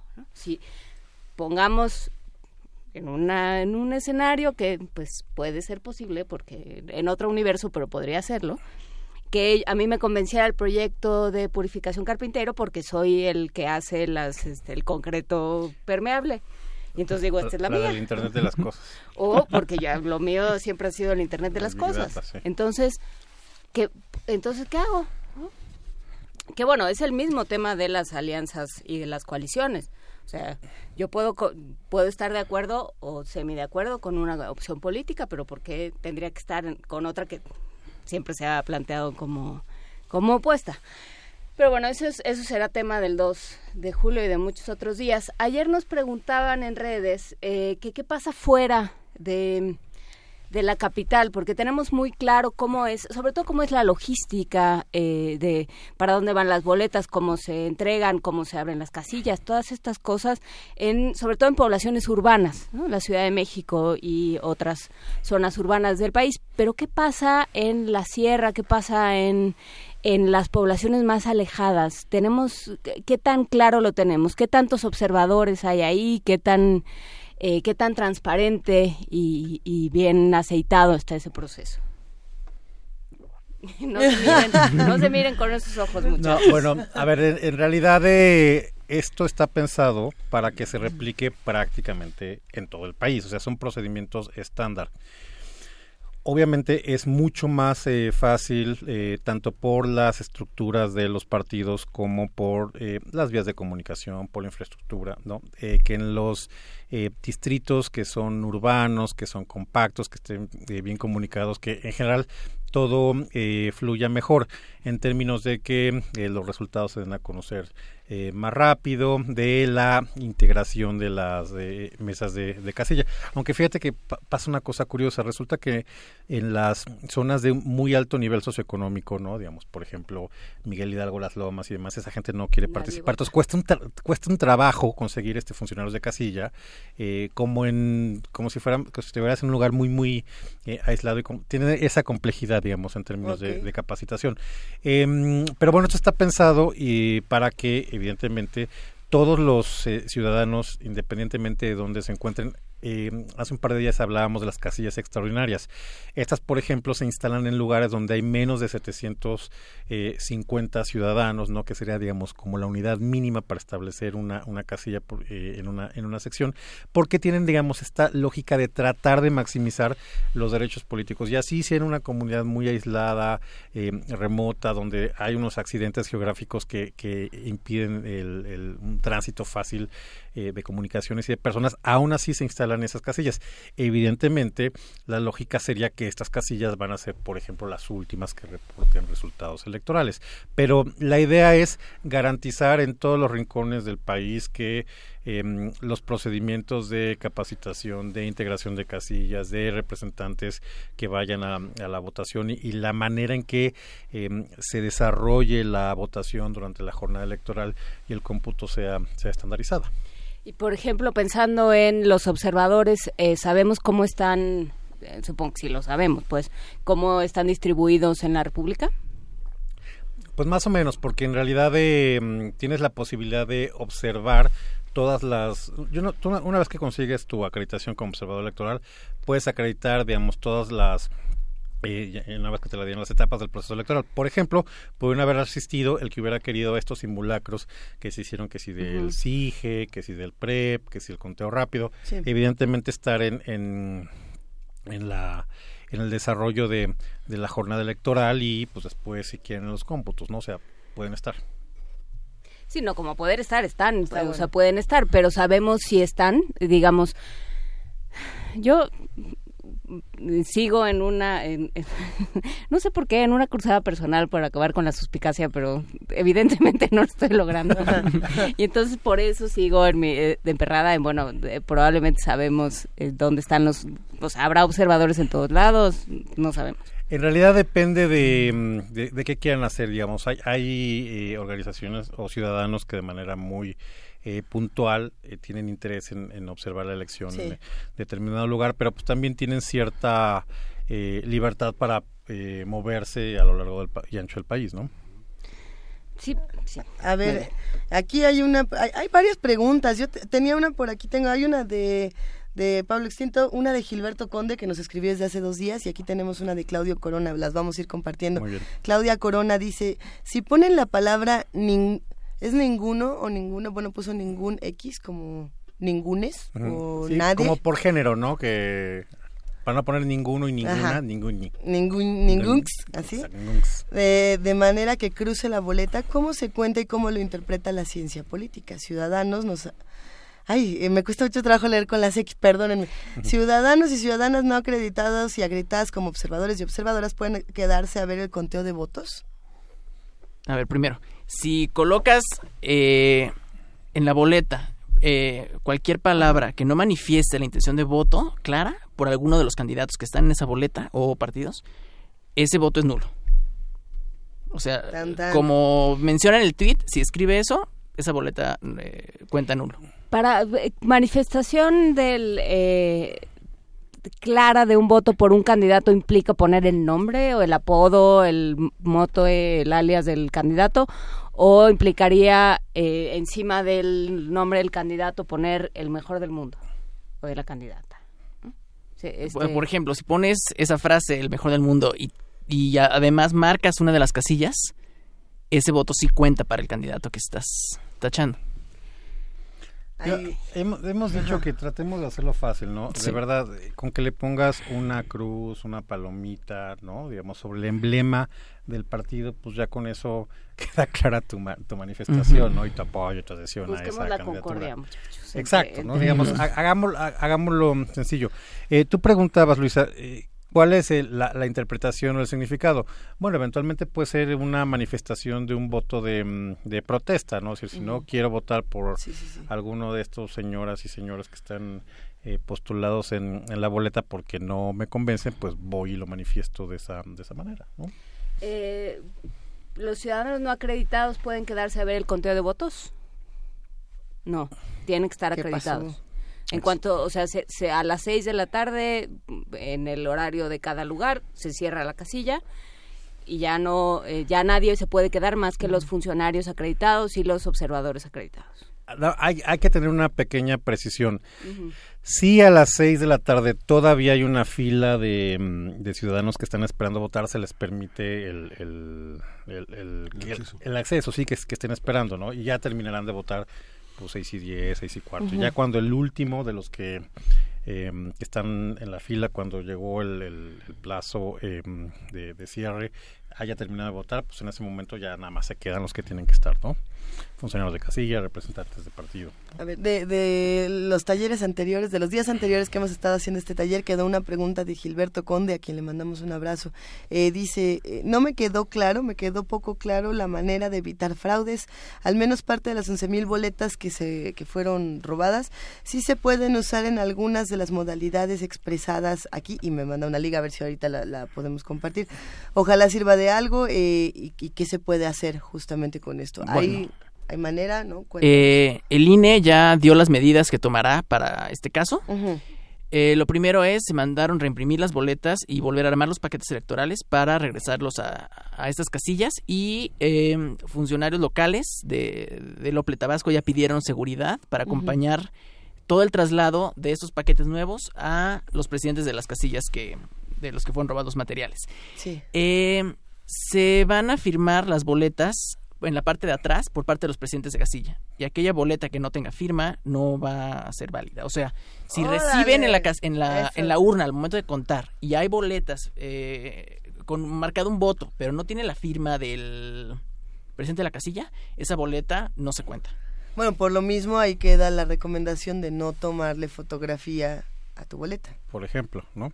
O sea, ahí entraría como el tema de no le tomes la foto para subirla a Twitter porque O alguien le toma la a foto a la Te vas a firma. evidenciar. Es que es que hay muchas, está está bueno, justamente. ¿Dónde podemos conocer más de las estrategias del INE? ¿En qué portal lo tendrán en su en- portal en- normal?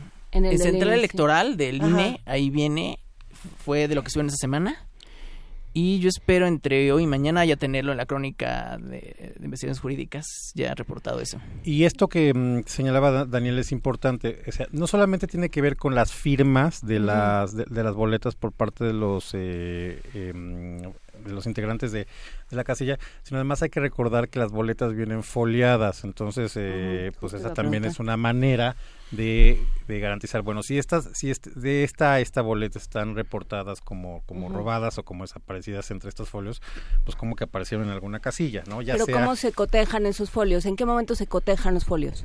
El, el asunto es, eh, todas las boletas eh, vienen eh, foliadas, entonces eh, el instituto sabe perfectamente, eh, digamos, en, en la secuencia de las boletas, eh, dónde, en qué parte, en qué rincón del, del, del país están. Entonces, sí se reporta que en, en estos eh, estados desaparecieron pues, tales boletas, pues estos estos folios pues no deberían de eh, aparecer en ningún lado en principio, ¿no? Entonces, eh, si llegaran a, a- a- a aparecer, dices, no, pues este, si ya habíamos eh, socializado, ¿no? Que estas, estas, estas boletas son inválidas porque se reportaron como robadas, pues entonces no, no, no deben de contar, ¿no? Eh, disculpa mi necedad, eh, lo siguiente va a ser ya el Internet de las cosas y ya me van a perder, pero ¿en qué momento, o sea, quién recibe, quién, quién revisa el folio de las boletas? ¿Se, se, este, consigna? ¿se consigna en algún sitio? Eso lo, lo- todos los dis- todos los distritos, los, los distritos ya saben exactamente cuáles son su paquete de digamos de folios. Tienen con toda precisión em, qué folios van para qué, mm, eh, qué qué sección, qué casilla, qué paquete electoral. Eso ya eh, todo el mundo lo tiene claro, ¿no? Por lo menos en los distritos, pues. El folio no queda en la boleta, dice Sandy Gómez, solo en ese sitio donde se, de donde se desprenden. Pero, eh, pero el, el, el distrito está encargado de revisar esos folios. Exactamente. Contra, la, contra el, Exactamente. el paquete de boletas. Ah, no, Así que es. no queda en la boleta el folio. Así es. No viene el talonario donde se desprenden. Ok, muy bien, muchachos. Em, ¿cómo, cómo, ¿Qué sabemos de los observadores electorales? ¿De dónde vienen? Existen unos que son independientes y otros que son de partidos, ¿no? Hay esencialmente em, dos grandes grupos de observadores. A ver, el observador, en términos del, del- del lenguaje correcto, el observador es solamente el ciudadano mexicano, que puede ser un ciudadano independiente o a través de una organización. Pero también están los visitantes extranjeros. Exactamente. Eh, los visitadores extranjeros están acreditados, eh, tanto visitantes como observadores, ya están registrados ante el INE y tienen su, se va a tener incluso su gafete eh, que los acredita como tal.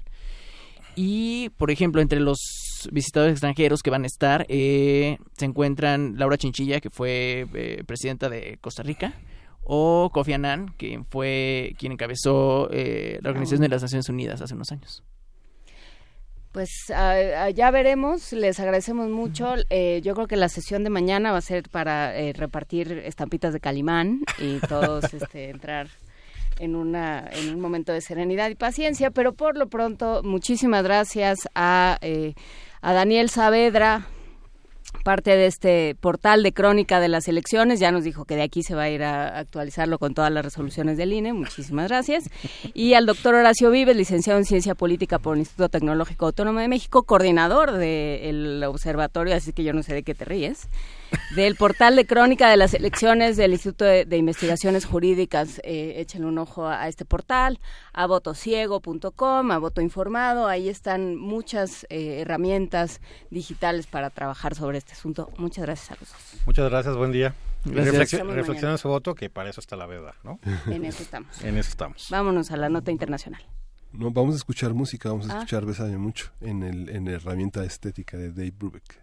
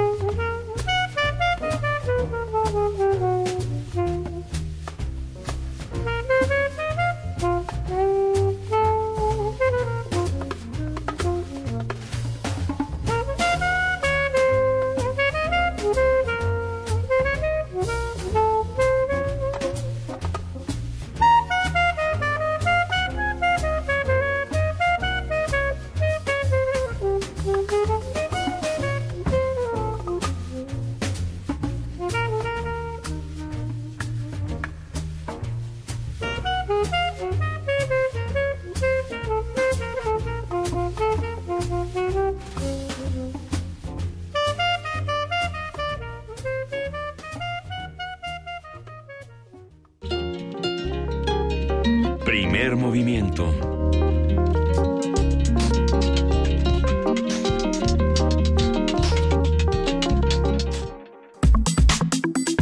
Nota Internacional. George Ivanov, presidente de Macedonia, se negó a firmar la ley de ratificación del acuerdo con Grecia para dar un nuevo nombre al país balcánico. Hace dos semanas, los ministros exteriores de ambos países acordaron que el nuevo nombre sería el de la República de Macedonia del Norte. Días más tarde, el Parlamento de Macedonia lo aprobó con mayoría simple.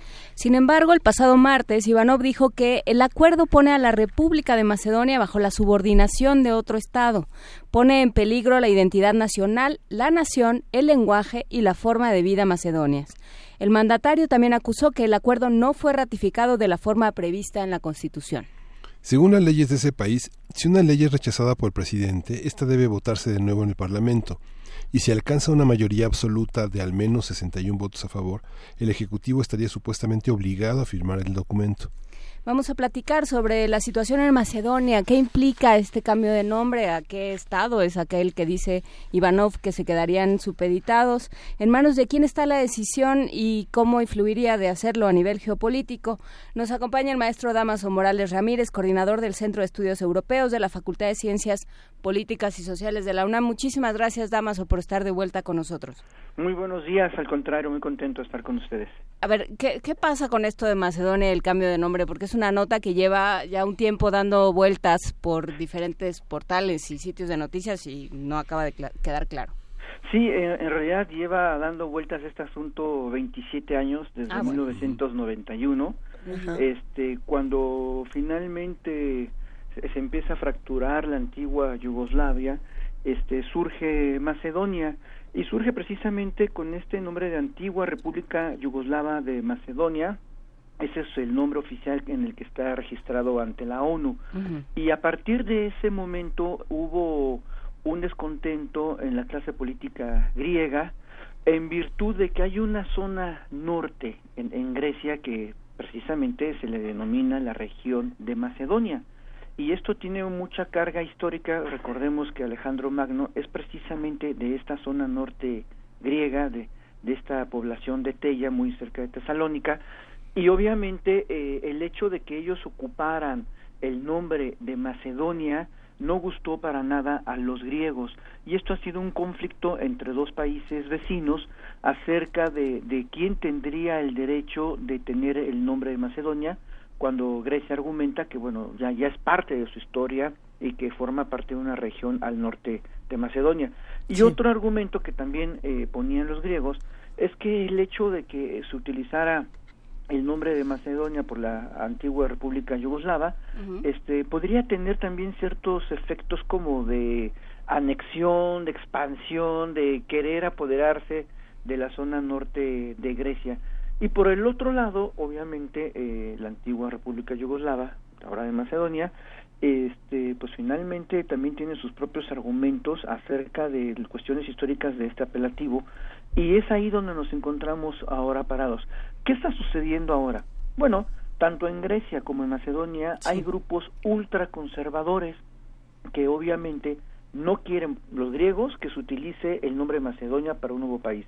Y por el otro lado, en esta antigua república yugoslava, eh, finalmente hay también sectores eh, muy conservadores que no quieren que se tome este nombre por sencilla razón de que significaría un acuerdo con Grecia y la supeditación a la que exactamente estaría haciendo eh, mención Soran Saeb, el presidente macedonio, es precisamente una supeditación del Estado macedonio a Grecia y obviamente a una porque eh, Soran Saeb es un personaje este ultraconservador ultranacionalista y que evidentemente no ve con buenos ojos esta, este cambio, no todo el mundo está al 100%, pero sí de cierto acuerdo con Grecia. Entonces, evidentemente aquí hay este, muchos intereses también políticos, bien lo mencionaban ustedes, geopolíticos. El, el nuevo nombre, pues también significaría un acuerdo hacia la Unión Europea y el antiguo nombre, pues significaría todavía, o, digamos, ciertos vínculos muy estrechos con la Federación Rusa. A ver, es que hay, hay muchos lugares desde donde se puede, digamos, leer una, una nota como esta. Es interesante preguntarnos también, Damaso, ¿en manos de quién está una decisión así o, o resolver un conflicto eh, de estas características tan particulares? Porque para muchos otros países esta noticia pasa por, ay, pues que le cambien el nombre y ya, que es algo que he leído en diferentes espacios. de- tan fácil que es, que, que ya no sean anticuados, No, ¿no? Entre pero comillas, dentro de una o- plasticidad, porque todavía esa zona Ajá. Tiene una enorme plasticidad geopolítica y están por definir eh, alianzas y, y dominios, ¿no? De alguna forma. Eh, Es que ese es el punto, no es solamente el nombre, digamos, el No, nombre es solo más allá de las cuestiones históricas y amorosas y no amorosas eh, respecto del propio nombre, es la situación geopolítica, porque eh, el acuerdo al cual se llegó significa el acercamiento precisamente a Sí. Grecia. Este, Macedonia desde el 2005 es candidato para la adhesión a la Unión Europea y desde el 2008 candidato a la OTAN. No ha logrado ninguno de los dos precisamente porque Grecia lo ha impedido. Eh, ahora el hecho de haber llegado a este acuerdo estaría significando en primera instancia que se libera el camino a Macedonia y pudiera ya ser miembro de la Unión Europea y por supuesto de la OTAN. Entonces ese Eso. nombre junto con toda esta cuestión geopolítica, geoeconómica y geoestratégica en una zona pues de por sí siempre conflictiva y muy importante que son los Balcanes. Es, ese es el punto, ¿no? Lo que también está detrás. Claro, en un momento además donde Rusia toma una, está tomando desde hace varios siglos, pues, pero toma, tiene un resurgimiento importante en términos económicos, en términos energéticos, por supuesto, pero, pero claro, se, se empieza a convertir en el gran, eh, en el gran opresor de esa zona, o bueno, en el, eh, no sé, en el gigante de la zona. Sí, no, claro, tiene también intereses históricos, geopolíticos, y lo menos que quiere Rusia es que precisamente Macedonia se convierta eh, en un miembro de la OTAN, porque entonces tendrá una base de la OTAN ahí mismo en Macedonia. Y esto, por supuesto, los rusos no lo quieren. Entonces, ¿qué es lo que va a suceder? Bueno, ya lo anotaban, pues puede pasar al Parlamento, y sí requiere esta mayoría absoluta de, ciento- de 61 sobre los 120 votos. Eh, y esto en principio estaría obligando al propio presidente ya a firmar la esta ley y aprobar el nombre al presidente Soram Saeb. Sin embargo, este no hay nada realmente que lo obligue a hacerlo. Puede no hacerlo. Estaría obligado constitucionalmente, pero él podría no hacerlo. Y no es la primera vez que se niega a firmar algunas leyes que son aprobadas en el Parlamento ya en segunda vuelta con este requerimiento de mayoría. Y esto entonces abriría todo un gran debate político, todo un gran debate y proceso constitucional, pero también estaríase pensando este, llevar este asunto a un referéndum precisamente en, en la antigua República Yugoslava de Macedonia para obtener este gran apoyo popular y de esta manera cerrar este capítulo y demostrar precisamente a todos estos grupos conservadores de la antigua República Yugoslava que la población quiere formar parte de la Unión Europea y que la población quiere formar parte de la OTAN. Entonces, están estos estos dos caminos, ¿no? La, la segunda vuelta en el Parlamento y también acompañado eh, posteriormente de un gran referéndum precisamente para poder apuntalar este acto político. ¿Y el papel de Grecia, Damaso? Bueno, Grecia también tendrá que hacer lo suyo, también tendrá que pasar al Parlamento, pero los griegos están esperando a que primero esté aprobado del otro lado, digámoslo así, para tener un camino, pues digamos, más fácil, ¿no? También, este, por supuesto, Alexis Tsipras no, no tiene todas consigo, también están estos grupos ultraconservadores y nacionalistas. Sin embargo, si, si del lado de Macedonia ya se aprueba el nuevo nombre y está la bendición de la Unión Europea, digamos que estaría un poco más fácil. Nos quedamos hasta ahora con estas reflexiones y te agradecemos muchísimo, Damaso, por tomarte el tiempo eh, de charlar con nosotros. Nos, nos queda quizá un minutito para cerrar este tema y para pensar en los problemas de la región que tenemos que atender próximamente. Bueno, pues eh, está el Consejo de Europa, donde se va a ver y se van a tomar decisiones muy serias Ujú. a par- sobre las cuestiones migratorias. Vamos a ver si lo que estamos viendo últimamente de los que están navegando en acuarios por todo el Mediterráneo, eh, se tendría que resolver. Es parte de los asuntos que se tendrían que ver y la Unión Europea tendría que tomar una decisión muy seria al respecto. Claro que eh, esa zona, Turquía, Grecia, Italia, están todos diciendo, eh, nosotros, a nosotros nadie nos ha preguntado ni nos han pedido cuotas Eh. y terminamos siendo los que recibimos a todos. Es parte de lo que se va a discutir precisamente. E- En eso van a estar. Pues claro, es una discusión que se tiene que tener y también es una es una consideración para la Unión Europea. Muchísimas gracias. Eh, Damaso Morales Ramírez, coordinador del Centro de Estudios Europeos de la Facultad de Ciencias Políticas y Sociales de la UNAM. Un abrazo, gracias por estar con nosotros. Igualmente a, ustedes. Buenos días. Muy buen día, Damaso. Vamos a una pausa y regresamos a la tercera hora. Primer movimiento. Hacemos comunidad.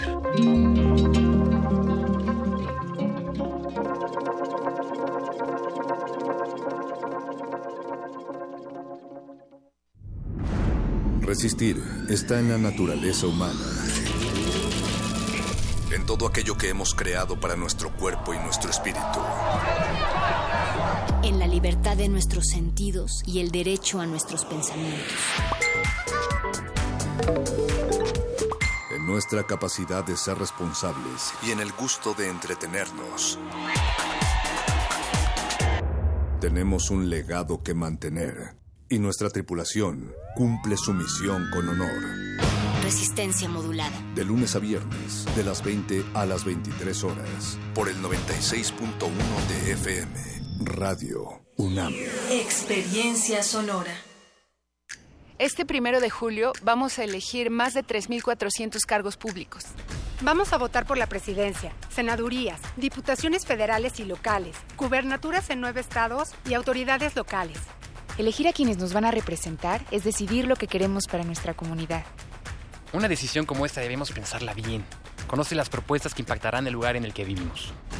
Yo no voy a dejar que otros decidan por mí. Porque mi país me importa, yo voto libre. INE.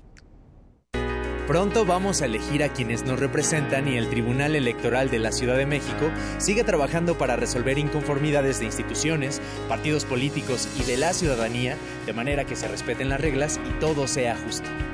Lo importante es que sepas que el tribunal analiza y resuelve inconformidades antes, durante y después de las elecciones para que tus derechos sean reconocidos y respetados. Tribunal Electoral de la Ciudad de México. De principio a fin, justicia en tu elección. Dicen que somos una generación especial, que solo nos importa nuestro mundo. Que nos obsesionan las redes sociales. Y sí es cierto. Por eso estamos bien informados. Y sabemos lo que pasa en otros países, cuando generaciones como la nuestra Nos involucran. Sabemos por lo que pasaron nuestros padres y abuelos. para que hoy tengamos la oportunidad de decidir. Hoy somos mayoría. Y no vamos a dejar que otros decidan nuestro futuro. Porque nuestro país nos importa. Saldremos a votar libremente en estas elecciones. INE. Somos Tu acervo. tu memoria, Tu identidad. tu patrimonio, Tu cultura. tu cine. Somos la Filmoteca UNAM. Para cinéfilos y público en general, preservamos y difundimos los materiales fílmicos de la memoria histórica del país. Tenemos laboratorios, banco de imagen, centro de documentación. Sala de exposiciones, tienda, librería y salas de cine. Visítanos en el Centro Cultural Universitario, el Cinematógrafo del Chopo y Casa del Lago. O accede desde tu computadora a nuestro cine en línea y museo virtual. Estamos en Facebook, Twitter e Instagram. Filmoteca UNAM. Reconocimiento UNESCO Memoria del Mundo 2017.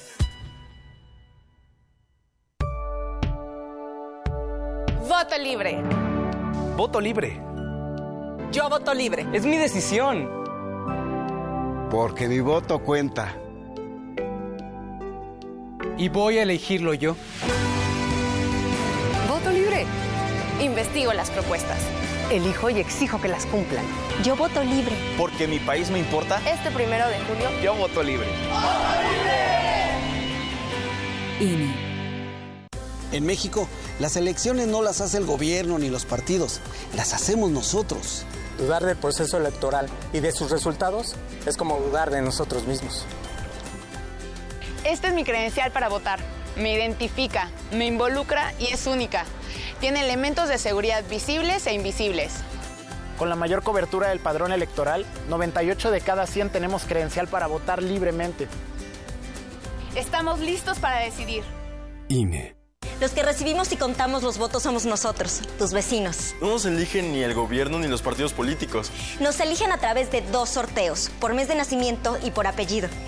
Nosotros, entrenados por el INE, capacitamos a los funcionarios de casilla para recibir, registrar y contar tu voto. Así, tenemos la confianza de que en cada casilla se respete nuestra decisión. Juntos, hacemos lo que nos toca para garantizar unas elecciones libres. INE.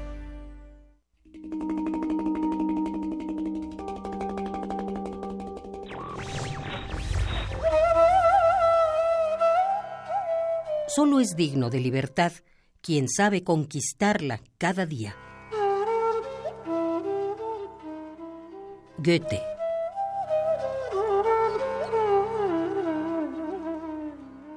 Radio UNAM. Búscanos en redes sociales, en Facebook como Primer Movimiento UNAM y en Twitter como P Movimiento o escríbenos un correo a primermovimientounam@gmail.com. Hagamos comunidad. Regresamos, aquí son las 9.05 de la mañana en la tercera hora de primer movimiento, Luisa. Aquí seguimos Miguel Ángel Quemain, Juana Inés de esa. Estábamos justamente discutiendo fuera del aire de todo lo que nos depara como universitarios por las vacaciones. ¿Cuándo empiezan? Si es que para la UNAM. Las, Este viernes, viernes. las de la- todas las personas el viernes. Todas las Y personas. chan chan. ¿Y cuándo regresan? El veintitantos. El 23. Mm, los vamos a extrañar. Sí, el 23 regresa. Extrañaremos a todos los que hacen parte de, forman parte de esta estación y de los demás espacios universitarios. Vamos a ver qué se queda abierto, si no subiste calificaciones, si no calificaste extraordinarios, si no atendiste las convocatorias, al, en punto de las 12 se cierra el sistema. ¿Hoy? No, de mañana. Ah, de mañana. ¿Tienes ¿Qué? Ok. Sí. Bueno, todavía hay un poco ya, de ya- tiempo. ya lograste que todo el mundo entrara en pánico. Sí. Ahorita todos empiezan a gritar. Porque claro, lo que lo que uno empieza a pensar es, ¿seguro no lo subí? ¿La subí? ¿No la subí? Sí, no, sí. Sí la subí, pero se trabó y lo dejé y me fui. y- y- Bueno, para todos los que forman parte de esta universidad y a lo mejor se van de vacaciones, pero tienen una responsabilidad importante en sus manos para este fin de semana, eh, vamos a Poesía Necesaria. Vámonos. Primer movimiento.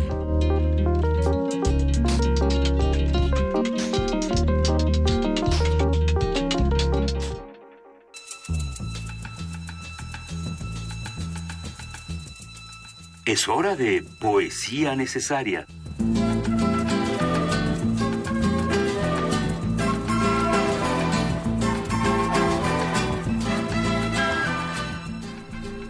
¿Qué pasó, Miguel Ángel Quemain? Pues voy a leer eh, la, la poesía de un poeta joven, macedonio, joven como de cuarenta y pico. Uy, jovencísimo. ¿no? Macedonio. Ha venido, ha venido, ha venido a México. Él, este, él ha recibido el premio Miladinov, que es un premio muy interesante porque fueron los primeros recopiladores de la poesía búlgara Ajá. allá por 1900, este, el inicio del siglo XX, como resultado de una revuelta que le da, este, la revuelta de Ilinden, que le da mucho sentido a la, a la identidad de Macedonia desde entonces, que fue una, es una revuelta contra el Imperio Otomano para tener esa independencia y a lo largo del siglo XX hubo muchos momentos de, de tratar de tener una identidad lingüística que no la tenían y en 1945 ya se crea como pasó en Finlandia en- a mediados de a- a- ya en la última mitad del siglo XIX una, una gramática finlandesa. Aquí pasa un poco con lo mismo con la lengua macedonia ¿no? o el macedonio es, interesante. Y En tiene él, ha venido a Morelia y ha venido a, encuentros de poesías. Es un poeta conocido tiene muchos libros en español. No sé piedra reubicada este encerrado en la ciudad. Es un es un hombre conocido las calles estaban asfaltadas antes de nuestro nacimiento y ya estaban formadas todas las constelaciones. Las hojas se pudrían arrugadas en el borde de la acera. La plata se ennegrecía en el cuello de los obreros. Los huesos crecían durante el sueño. Europa se unía antes de nuestro nacimiento y los cabellos de una muchacha serenamente se extendían en la superficie del mar. Después de nosotros. Un día alguien doblará nuestras frazadas y la enviará al pressing para extraerles hasta la última gota de sal. Abrirá nuestras cartas y las clasificará por fechas, y no solo por el número de veces que fueron leídas. Un día alguien reordenará los muebles en el cuarto como los peones de un ajedrez al comienzo de una partida.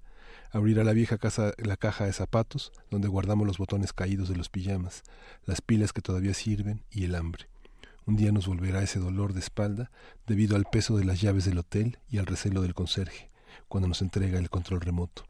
La compasión de los otros nos perseguirá como la luna persigue al niño entre las calles.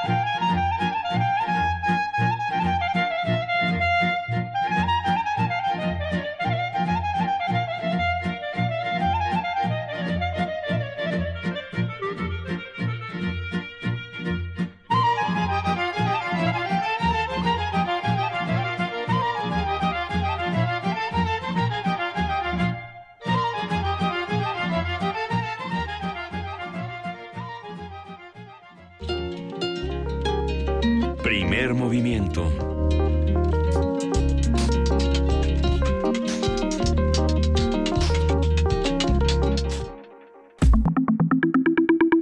La mesa del día. Y en este momento y después de un momento crítico de, y entonces no metiste la factura, ándale. Pero es que Miguel Ángel es un apóstol Terrorista. del caos, Sí. sí. es terrorista radiofónico, entonces no le hagas caso y ven Sí. a otra ventanilla. Si usted quiere ver la cara de pánico de los locutores de Radio UNAM, póngale al canal ¿Quieren saber 120. sobre poesía macedonia? Pregúntele a Miguel Ángel. ¿Quieres saber de ¿Quieres pánico y horror en Las sobre, Vegas? sobre trámites y terrorismo fiscal? No le preguntes a Miguel Ángel. No, bueno, a ver, eh, qué bueno que hay otros mundos posibles cuando la realidad de pronto nos da este ataques de pánico. Tenemos al doctor Alberto Betancourt, él es doctor en historia, profesor de la Facultad de Filosofía y Letras de la UNAM, coordinador, coordinador, coordinador del Observatorio del G20 de la misma facultad, amigo y familia de este espacio. ¿Cómo estás, querido Alberto Betancourt? ¿Qué tal, querida Luisa? Como que asomó el latín por ahí, ¿no? Así. Hijo, eh, coordinator. Coordinator. Sí. Este- eres mi coordinator. ¿Cómo qué- estás, qué querido gusto Alberto? verte, Juana Inés, Miguel Ángel, ¿cómo están, amigos del auditorio? Muy buenos días para todos en estos momentos históricos que nos está tocando vivir. Hijo. Emocionantes, muy emocionantes, sin duda. Muy emocionantes sí, y que reclaman toda nuestra atención y todo nuestro civismo. Pues ¿Y, y cómo le vamos a entrar? Y sobre todo porque el, el título que tenías para esta esta participación me pareció desde el- desde que arrancamos el programa muy interesante, los niños contra el monstruo. No y decíamos, es que el monstruo ya se comió a los adultos, entonces ¿qué vamos a hacer? ¿No?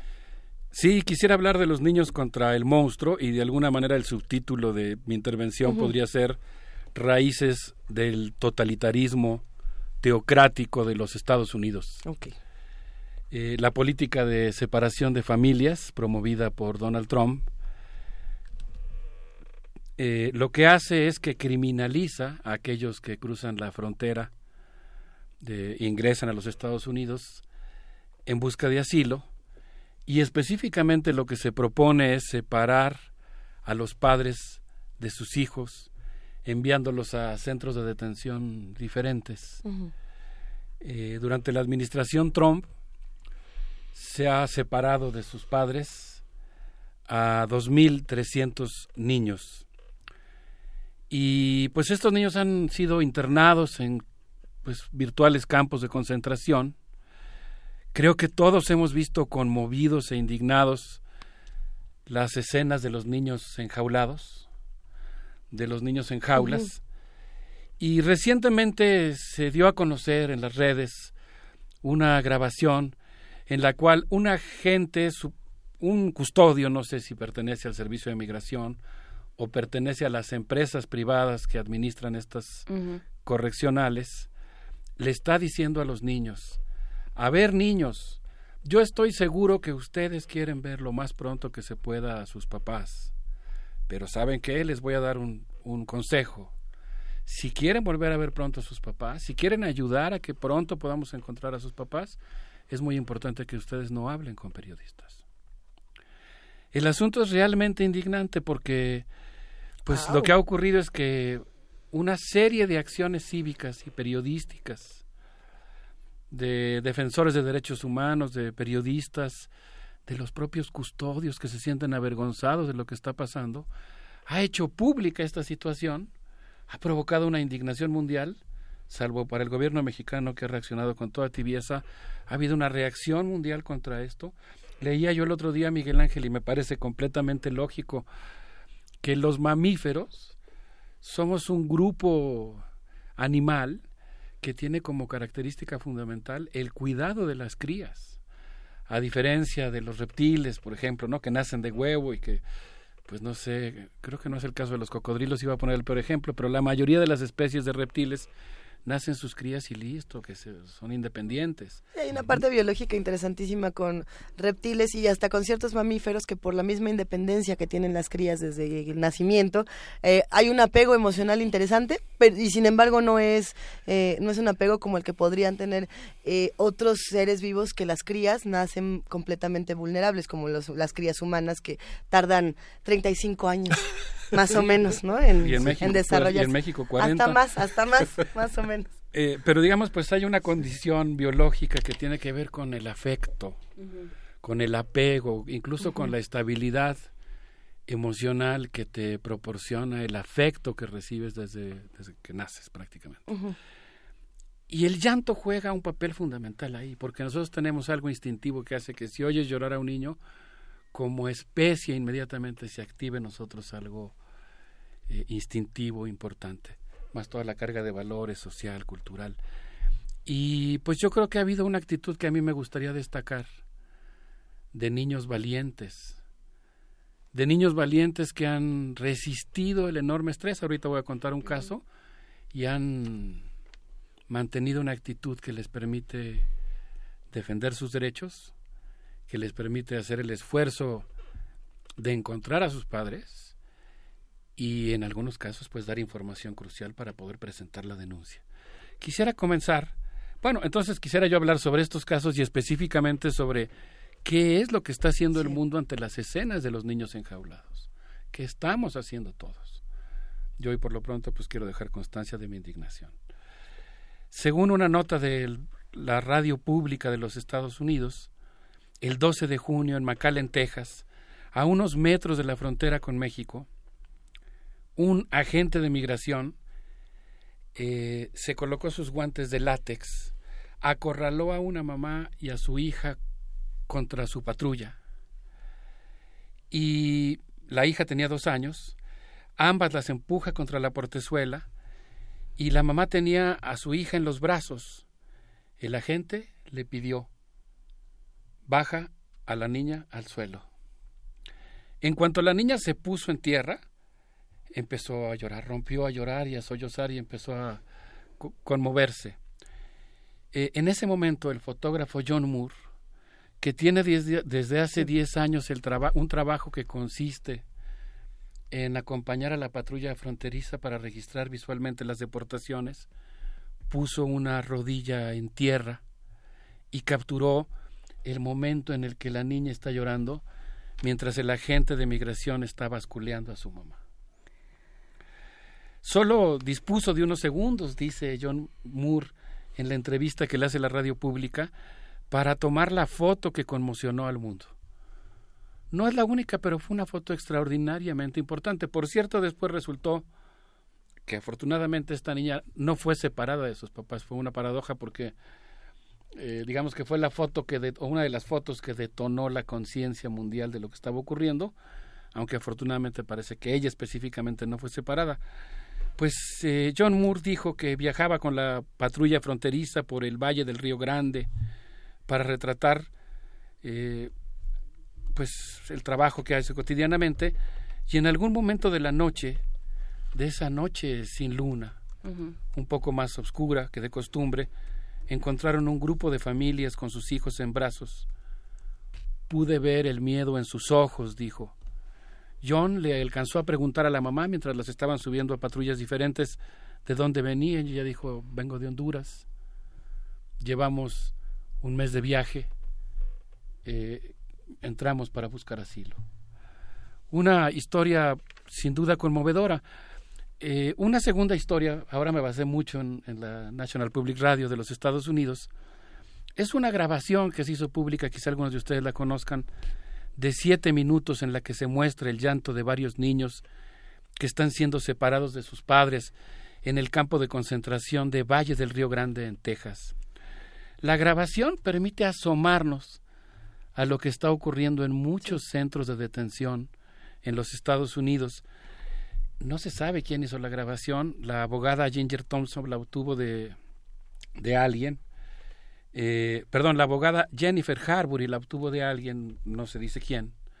Se presume que puede ser una persona que trabaja ahí y lo que hizo fue prender su teléfono celular durante siete minutos para que se escuchara el llanto de los niños que están siendo separados de sus padres. Esta grabación en particular, Alberto Betancourt, ha sido eh, muy compartida, muy, digamos, difundida de una manera importante, tanto en redes como en otros espacios, y sin embargo también ha sido muy criticada por los, los más, digamos, el sector más conservador que dice no podemos garantizar que esta grabación sea particularmente de este espacio, eh, sea de estos niños y, y tenga un vestigio.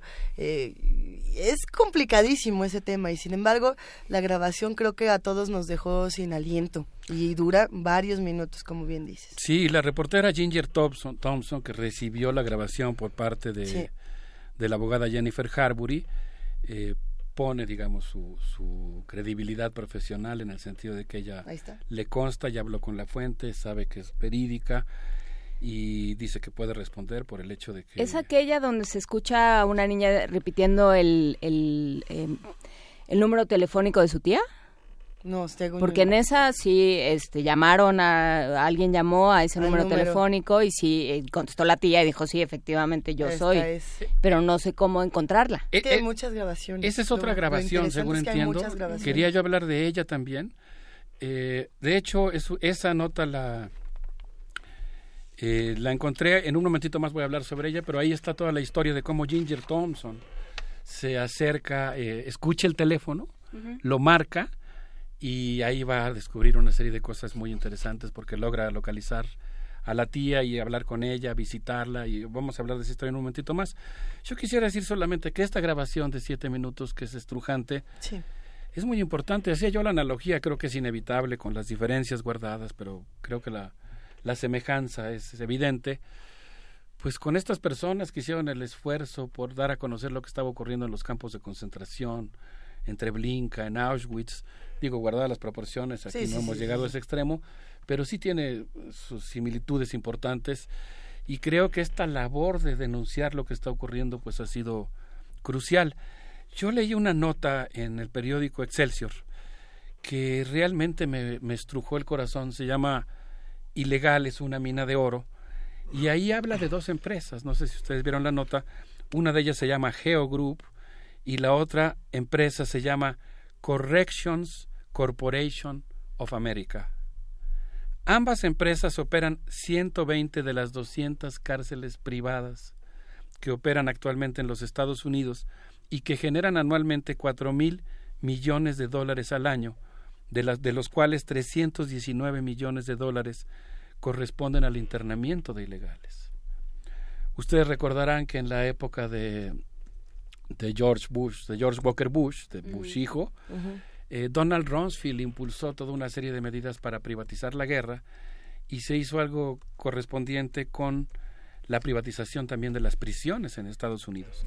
De tal manera que ahora estas empresas, Geo Group y Corrections Corporation, manejan dos cárceles en Texas donde se ha detenido a las dos terceras partes de los 303 mil migrantes arrestados el año pasado. Es un gran negocio. El gobierno les paga 145 dólares diario por cada detenido que tienen. Entonces ustedes imagínense, los agentes de migración toman a los, eh, eh, viajeros que cruzan, los, los entregan a la empresa privada y la empresa privada cobra estas cantidades. Eh, la empresa sigue ganando más porque lo que hace es que pone a trabajar a los presos. Los migrantes trabajan y ganan un dólar al día. Y la mayoría de ellos lo gasta en pagar 80 centavos de dólar por un minuto para tratar de localizar a sus hijos. Es decir, eh, imaginemos la escena, ¿no? Digamos en el caso de la fotografía que acabamos de describir, detienen a una mamá con su hijo, separan a la mamá y al hijo, son enviados a presiones diferentes, incluso en estados diferentes. Y los papás pueden tardar seis semanas, ocho semanas en saber el destino de sus hijos. Entonces, claro, pues hablan con un familiar, con un abogado, pero solamente pueden hablar un minuto, al día, que pues es lo que van a pagar por el día de trabajo, que por la jornada que desarrollaron durante la cárcel. Entonces, es muy tremendo darse cuenta que además de todo, pues este es un gran negocio eh, eh, que forma parte, digamos, de la explicación de lo que está ocurriendo. Eh, en homenaje a los niños que han resistido, ahorita vamos a hablar justamente sobre las, las cosas que ellos han, han hecho para resistir. Yo les quisiera proponer que escuchemos algo de música. Creo que podríamos escuchar, si les parece bien, algo de rock para niños muy inteligentes de todas las edades, con patita de perro, esto que se llama Hasta la Victoria Siempre, un homenaje a los niños valientes.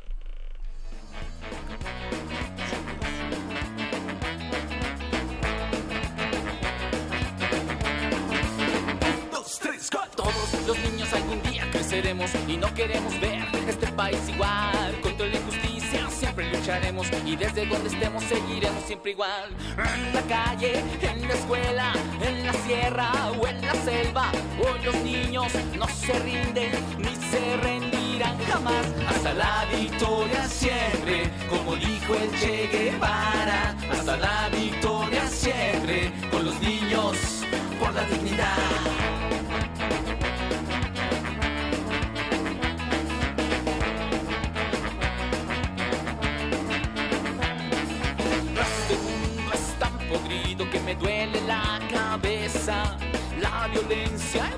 inconsciencia no paran de destrozar. Este mundo en decadencia que debemos liberar. Este mundo en decadencia que debemos de salvar. Hasta la victoria siempre, como dijo el Che Guevara. Hasta la victoria siempre, con los niños por la dignidad.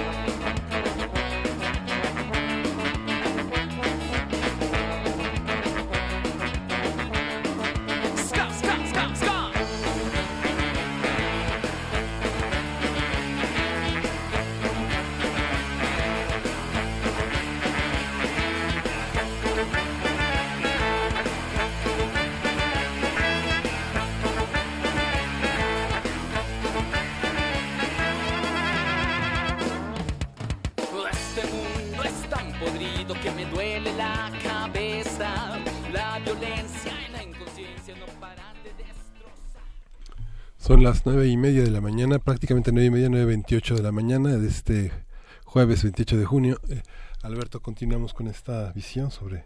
Sí, qué, qué agradable escuchar a Patita de Perro, ¿no? No sé si los conocen, pero es bien padre porque pues ellos empezaron bien chavitos tocando, tienen toda una bola de fans y ahora ya pues ya son jóvenes. Ya dejaron de ser niños, dejaron de ser incluso adolescentes y ahora ya son jóvenes. Y es bien padre porque en sus conciertos pues llega bandas así de, de muchas generaciones y es un puente generacional muy bonito que, así que permite que los niños se vuelvan rockeros desde jóvenes y encuentren en el rock y en la música en general pues un camino así para expresar sus inquietudes reales porque las letras del grupo pues normalmente aluden a temas muy concretos. Eh, la reportera Ginger Thompson memorizó el número susurrado por la niña. Aquí es donde dices cómo es importante lo que estábamos platicando fuera del aire, Juan Inés, la gente que hace su oficio.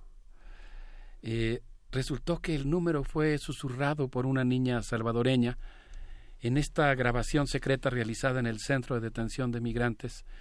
La periodista lo marcó, localizó a la tía y al primo de quien descubrió se llamaba Alison Jimena Valencia Madrid. Aunque fue detenida junto con su mamá, Alison fue enviada a Phoenix y su mamá a 1200 millas de distancia a Port Isabel, Texas.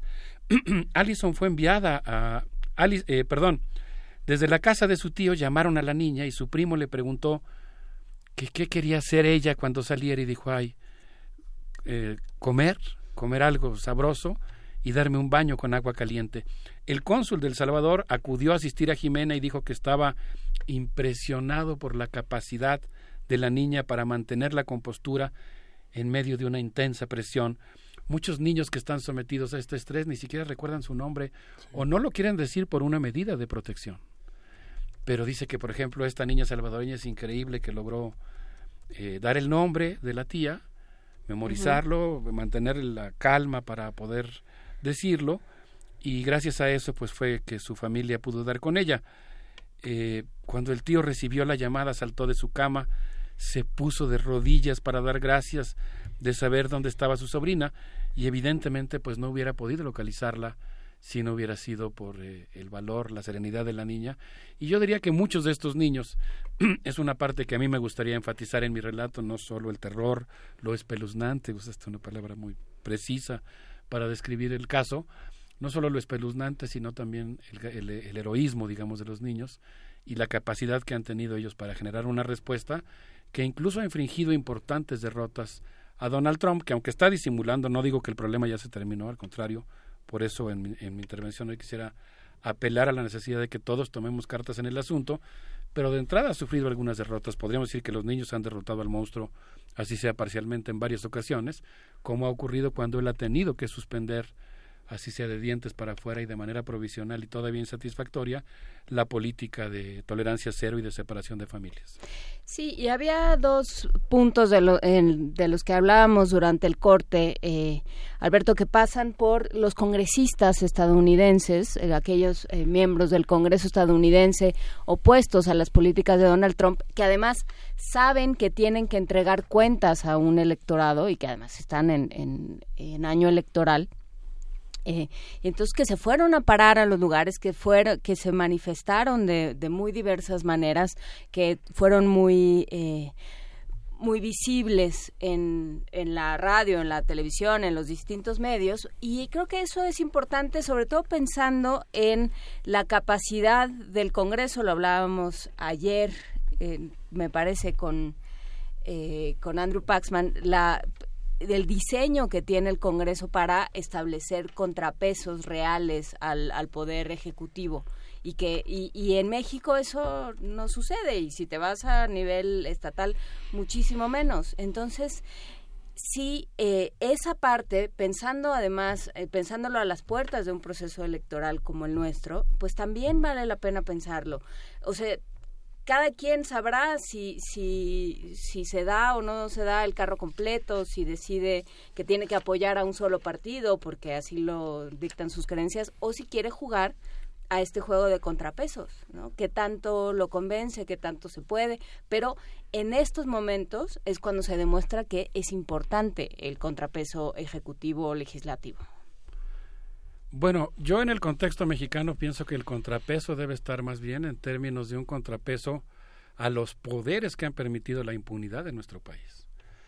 Eh, Es decir, hay evidentemente una fuerza, una fuerza política integrada por varios partidos, por un bloque de partidos, que ha permitido atrocidades como la de Ayotzinapa, que ha permitido Nochistlán, que ha permitido Tlatlaya.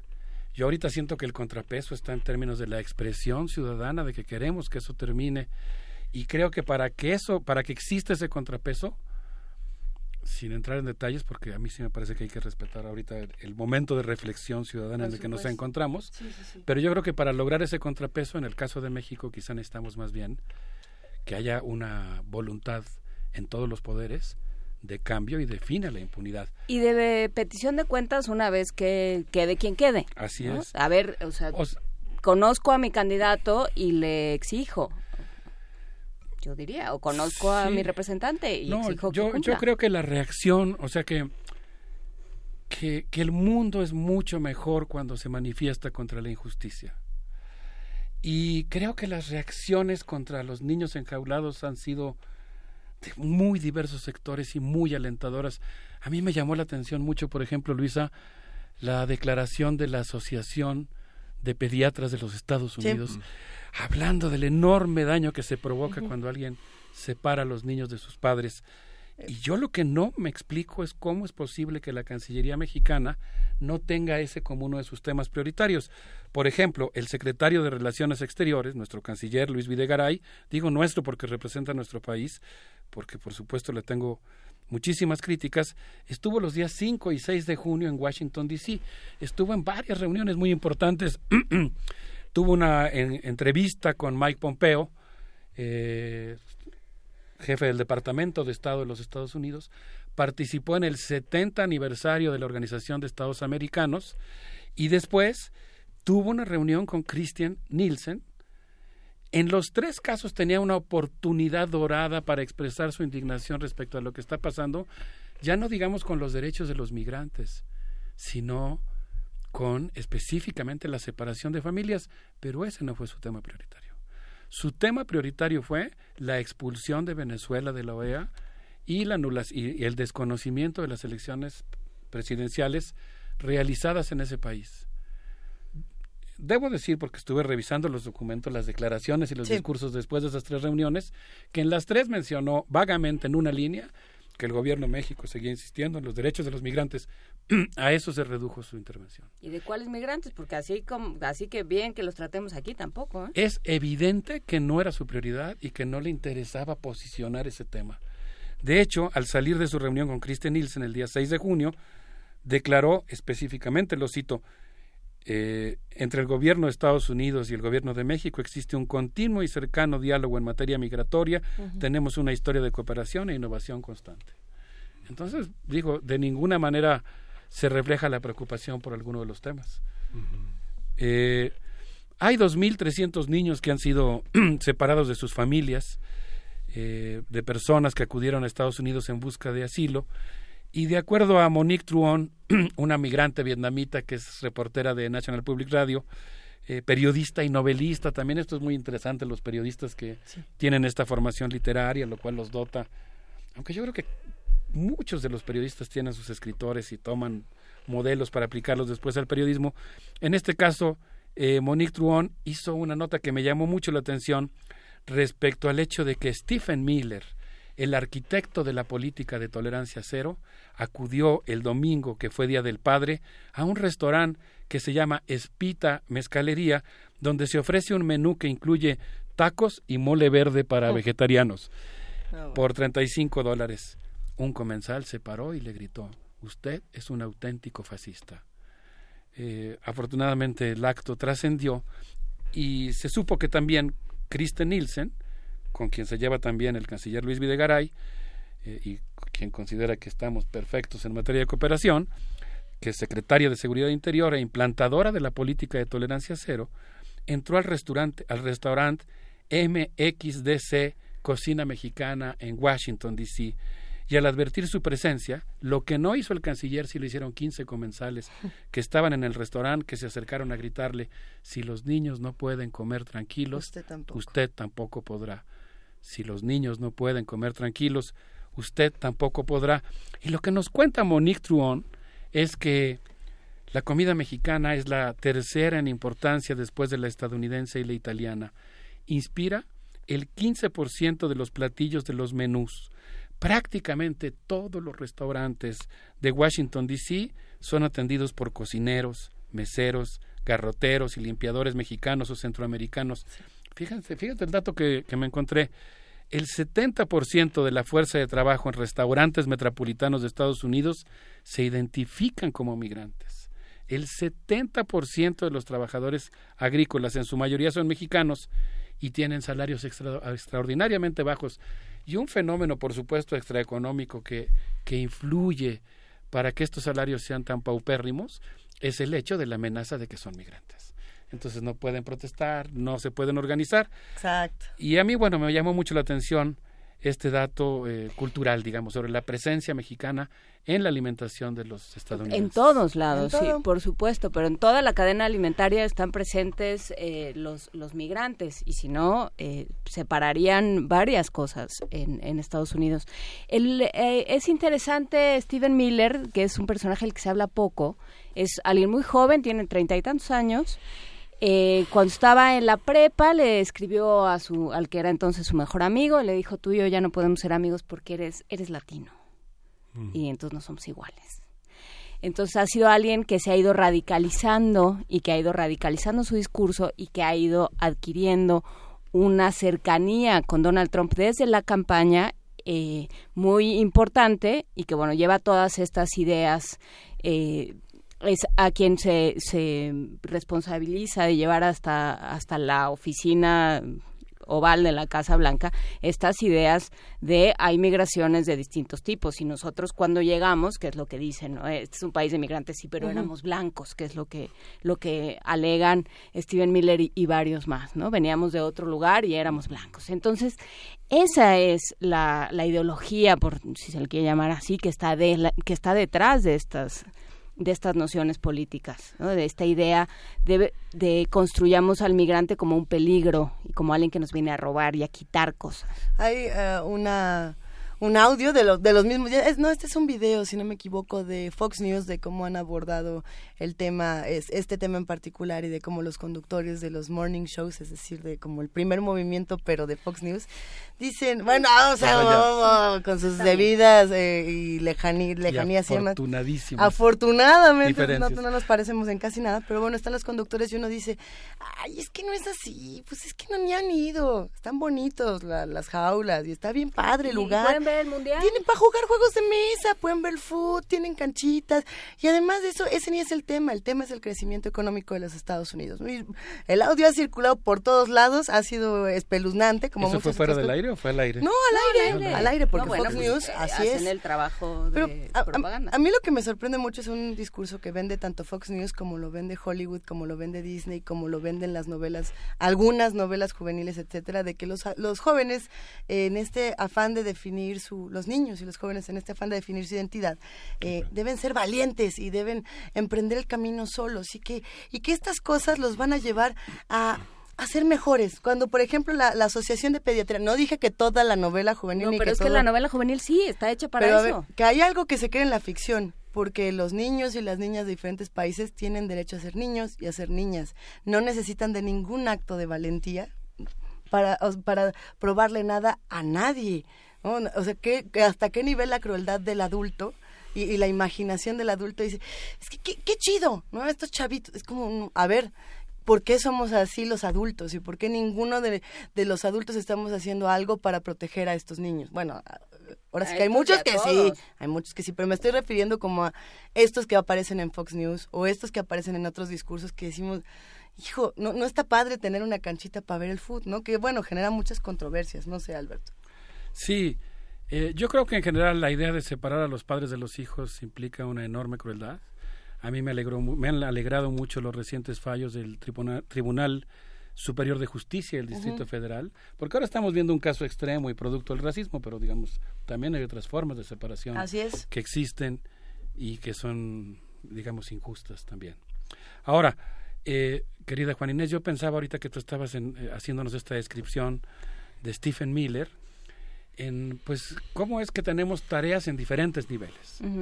Yo realmente creo que, que, que todos tenemos que hacer algo, lo que esté a nuestro alcance, lo que permita nuestra imaginación y nuestra pasión para protestar por eso que ocurrió, que está ocurriendo con los niños enjaulados y que sigue presente, que sigue existiendo. Pero pienso también que en otro nivel tenemos, digamos, una gran tarea intelectual, o vamos a decir una tarea intelectual y política, que es explicarnos de dónde viene esa crueldad. Que es eso. ¿Cuáles Ajá. son las causas ¿Por de esa qué? explicación?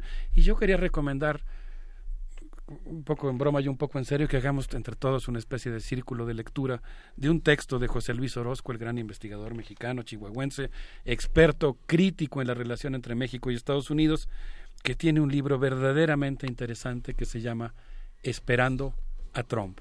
Esperando a Trump. Esperando a Trump termina en 1925 o algo así, pero habla de cómo en las 13 colonias habían surgido corporaciones, Estado, basadas en una teología de un supuesto pueblo elegido destinado a combatir el mal exterior. Cita eh, José Luis Orozco a Juan Ortega y Medina en su libro La evangelización puritana en Norteamérica, en el cual se planteó que la fusión de mercantilismo y teología conduce al gobierno de los santos, al totalitarismo teocrático de la aristocracia puritana y establece una ética social que deviene ética racial basada en una piedad, en una pidi que considera inferiores y demoníacas a las poblaciones extranjeras, con lo cual se justifica teológicamente el genocidio. Quisiera concluir, porque además me gustaría que pudiéramos escuchar una muy bonita pieza de música para finalizar, pero él, cita, entre otras cosas, como el 8 de agosto de 1925, una gigantesca marcha del Ku Klux Klan llegó a Washington, D.C., volviendo superlativa, eh, superando por superlativa la marcha de los fascistas sobre Roma que se había realizado tres años antes. Ahí, dice José Luis Orozco, ahí se estaba incubando el sueño que condujo a Donald Trump. Es la herencia ideológica de aquellos que hicieron sus fortunas con la esclavitud, que repudian eh, la abolición y que sueñan con la restauración de ese mundo de la supremacía blanca. Por eso él dice, esa marcha gigantesca de 1925 del Ku Klux Klan estaba esperando a Donald Trump. Así que por un lado es aterrador pensar, digamos, en, en esas largas raíces del mal, del monstruo, pero por otro lado creo que es muy alentador que así como hay periodistas, como hay niños valientes, hay periodistas que hacen su trabajo, hay pediatras que se manifiestan, pues así también hay investigadores universitarios que nos ayudan a explicar de manera profunda fenómenos como el monstruo llamado Donald Trump. Y creo que eh, yo recuperaría eh, varios comentarios que aparecen en redes. Eh, Efraín Refrancito Sí. dice los niños son un, un- siempre un síntoma, ¿no? Son el canario de la mina en los conflictos sociales. Así Los- lo pone el canario. No, de- no, ¡Ay, ese, qué ese yo lo que agrego. Refrancito- pero- Refrancito tiene una capacidad de síntesis. Pero sí, él, él habla de los niños en los conflictos sociales y siempre son los que más sufren y los más, eh, cuyo, el, el- es la, la manera más visible del sufrimiento, digamos, es una, es una muestra de lo que está sucediendo al interior de, de una sociedad en conflicto. Pienso también eh, en algo que menciona eh, Henry Cabrolier, que es, bueno, ¿y qué pasa con los niños en Palestina? ¿Qué pasa con los niños en conflicto? Y pienso también en lo que nos decía José Nippen de fundar eh, hace un par de días aquí, me parece que el, el martes, cuando hablábamos de, de conflictos migratorios, y ya decía, es que en México lo que pasa es que nadie lo ve, y ahí tendríamos que preguntarnos en nuestro trabajo como medios eh, qué tanto está quedando a deber en ese sentido. Nadie lo ve y los niños centroamericanos, pues ahí están, ¿no? Y las familias enteras, ahí están, no se sabe si, si le tocan al DIF, no se sabe si le tocan al Instituto Nacional de Migración, ahí están los... eh, ahí, ahí están los observadores, pero no se puede hacer mayor cosa porque no se sabe. Hace poquito escuché, no sé dónde, que el pueblo mexicano tiene que salvarse a sí mismo y que sin duda alguna es el actor que tiene que reconstruir la nación. Y yo creo que sí, necesitamos un gobierno que defienda a los niños mexicanos, que defienda a los migrantes, que defienda a México. Y pues yo creo que todos, sobre todo, además de un gobierno, necesitamos sobre todo una ciudadanía que sea a cargo de esa tarea. Y pues mm, creo que entre todos podremos hacer algo. Eh, quisiera despedirme mandándole un gran saludo y un abrazo a todos nuestros amigos que en Michoacán nos dijeron que nos hacen el favor de escucharnos y proponiéndoles que nos quedemos meditando con música de fondo de un niño llamado Doroteo, un niño muy especial. Muchas gracias a todos. Gracias, querido Alberto Betancourt. Nos escuchamos el domingo. Nos escuchamos y nos vemos. Eso, allá nos vemos.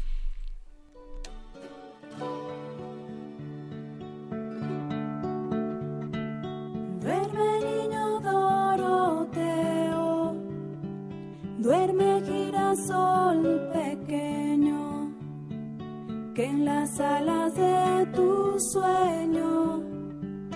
Viaje lejos mi deseo de que crezcas Doroteo, sin miedo y sin soledad que llegue yo a una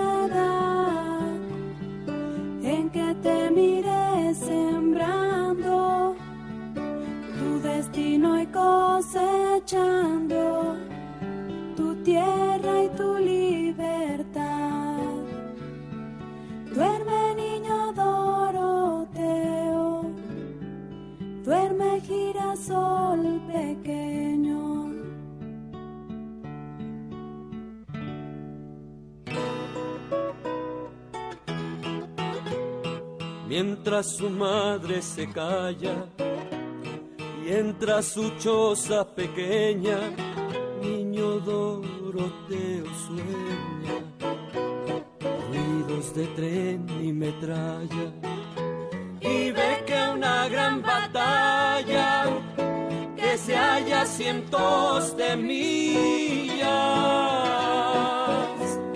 tropas de gente sencilla tras un jinete a la lucha, caminan mientras escucha que viva Francisco Villa. Soñando en su humilde choza, siembra el niño Doroteo las semillas de un deseo en la noche silenciosa y como una mariposa viajando en manos del viento. Se escucha el gran sentimiento de alguien que canta un corrido y así salva del olvido las palabras de este cuento. Duerme niño Doroteo, duerme girasol pequeño, duerme niño Doroteo, duerme girasol pequeño. Primer movimiento.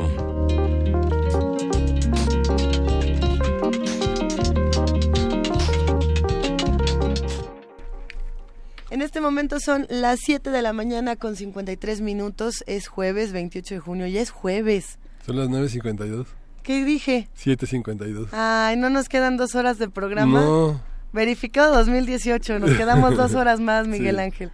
No, ya nos vamos. Casi nos vamos. No sin antes agradecer a los que están haciendo comunidad con nosotros y que además nos mandaron muchísimos mensajes. Entre preguntas eh, sobre el taller de, de- cómo descifrar la boleta, hasta esta participación tan emotiva de- del doctor Alberto Betancourt, que sí, bueno, nos ha dejado a todos, eh, como siempre, con el ojito tembloroso. Estuvo fuerte, estuvo bastante fuerte. Sí, Fernando Valde, Valde, Val- este, le dice a Alberto Betancourt que comente ¿Quién? lo de las estaciones Ajá, eh, eh, centroamericanas en, de, de centroamericanos en México, donde también Fernando Valadez. Este, a los niños centroamericanos separados y torturados en las estaciones mexicanas presentó justamente la ONU una, un reporte ayer eh, donde hay una serie de, eh, de, de, señalamientos que hemos tratado en primer movimiento sobre todo el tema de los niños eh, Abu Karam, todo el tema en Sudán, en Irán, todo el tema de las migraciones eh, europeas, pakistaníes, todo este tema que ha sido hoy lo reúne, ayer lo reunió en una publicación que está al alcance en la ONU, es que es el reporte de la infancia 2017-2018 donde están todas estas, son 21 mil niños separados, pero también esta parte que estamos en deuda. En México yo creo que también hay muchas, muchas, muchas lagunas en el derecho civil que separa a los niños de sus padres, pero eh, lo que pone de manifiesto esta visión de Estados Unidos es pues toda esta visión imperial donde las, los migrantes son cosas, ¿no?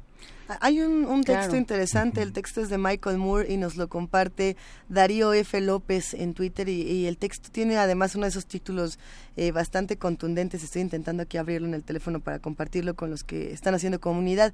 Se llama Abusar de niños es un valor histórico estadounidense, justamente eh, una denuncia que hace Michael Moore a través de distintos medios de lo que está ocurriendo en, en este país.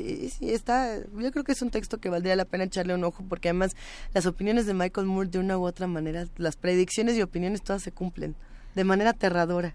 No, bueno, y no es necesario tener eh, mayor clar- clarividencia para estar eh, para estar seguro en de este que caso no, triste. de que eh, ahí hay un problema, hay un problema, por supuesto, en nuestras estaciones migratorias, como lo apuntaba Darío Trujano en, en redes y como ya habíamos dicho, Sí. nos puede, nos horroriza lo que sucede con, con los niños en la frontera estadounidense, en, en cómo se ha construido toda la, la parte, o sea, todo, todo este eh, todo este discurso que lo que dice es lo hacemos para que para para incentivar que ya no vengan ¿no? para que ya se desistan de, de venir pero pero claro esto que dice Alberto Betancourt de lo importante que es eh, la- que son los mexicanos que son los migrantes para una serie de industrias y para una serie de, de partes de la economía estadounidense, pues parece que se les olvida. Y, y bueno, pues evidentemente el gobierno mexicano no solo no hace nada adentro, tampoco hace nada para afuera. Ese es otro, uno más de nuestros temas pendientes para el próximo sexenio. A ver, por aquí Pablo Extinto nos pide que compartamos la rola con la que cerró Mundos Posibles. En un momento más la subiremos a, a nuestras redes sociales, que estuvo buena la curaduría del día de hoy. Eh, Julit- Judith Meléndez, ya, si no me equivoco, ya está en Spotify, en la cuenta de Radio UNAM y en la pestaña de primer movimiento, en la lista, ahí lo pueden encontrar.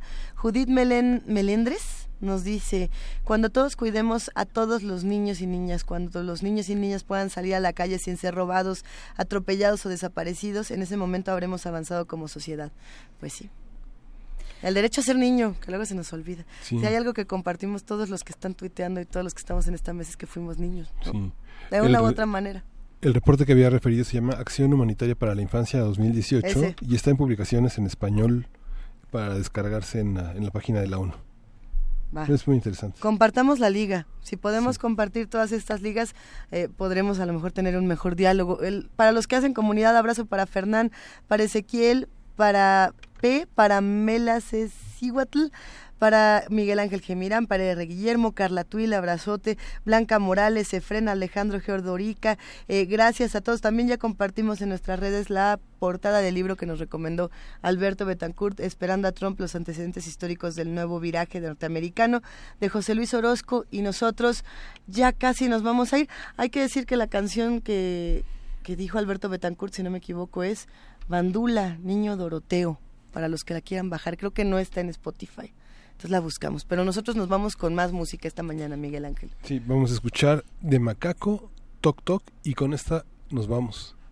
Gracias a todos los que hicieron posible este programa, equipo de Radio UNAM, equipo de TV UNAM. Gracias, jefa de información, Juana Inés de ESA.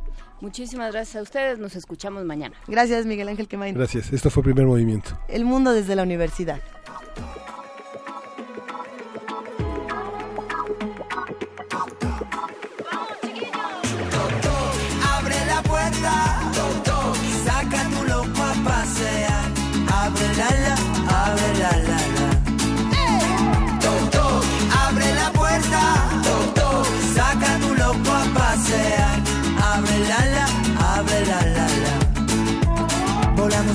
Entre las jaulas de lo correcto.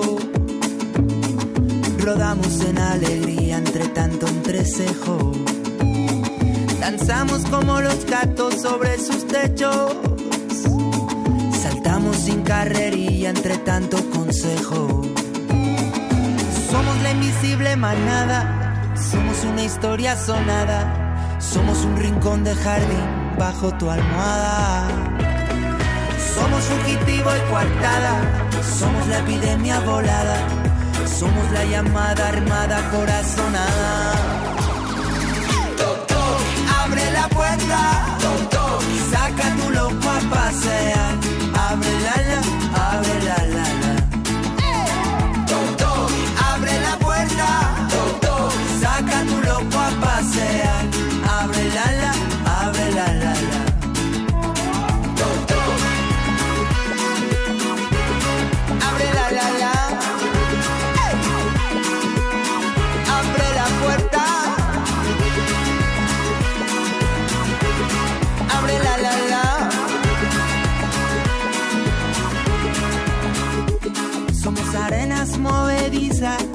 pisando suelos de hormigón. Somos la vista sin vista, sin que te asomes al balcón. Somos la iglesia de la calle, esa de la santa pasión. Somos una brecha de fuego sobre una isla en Babilón. Somos el picor de tu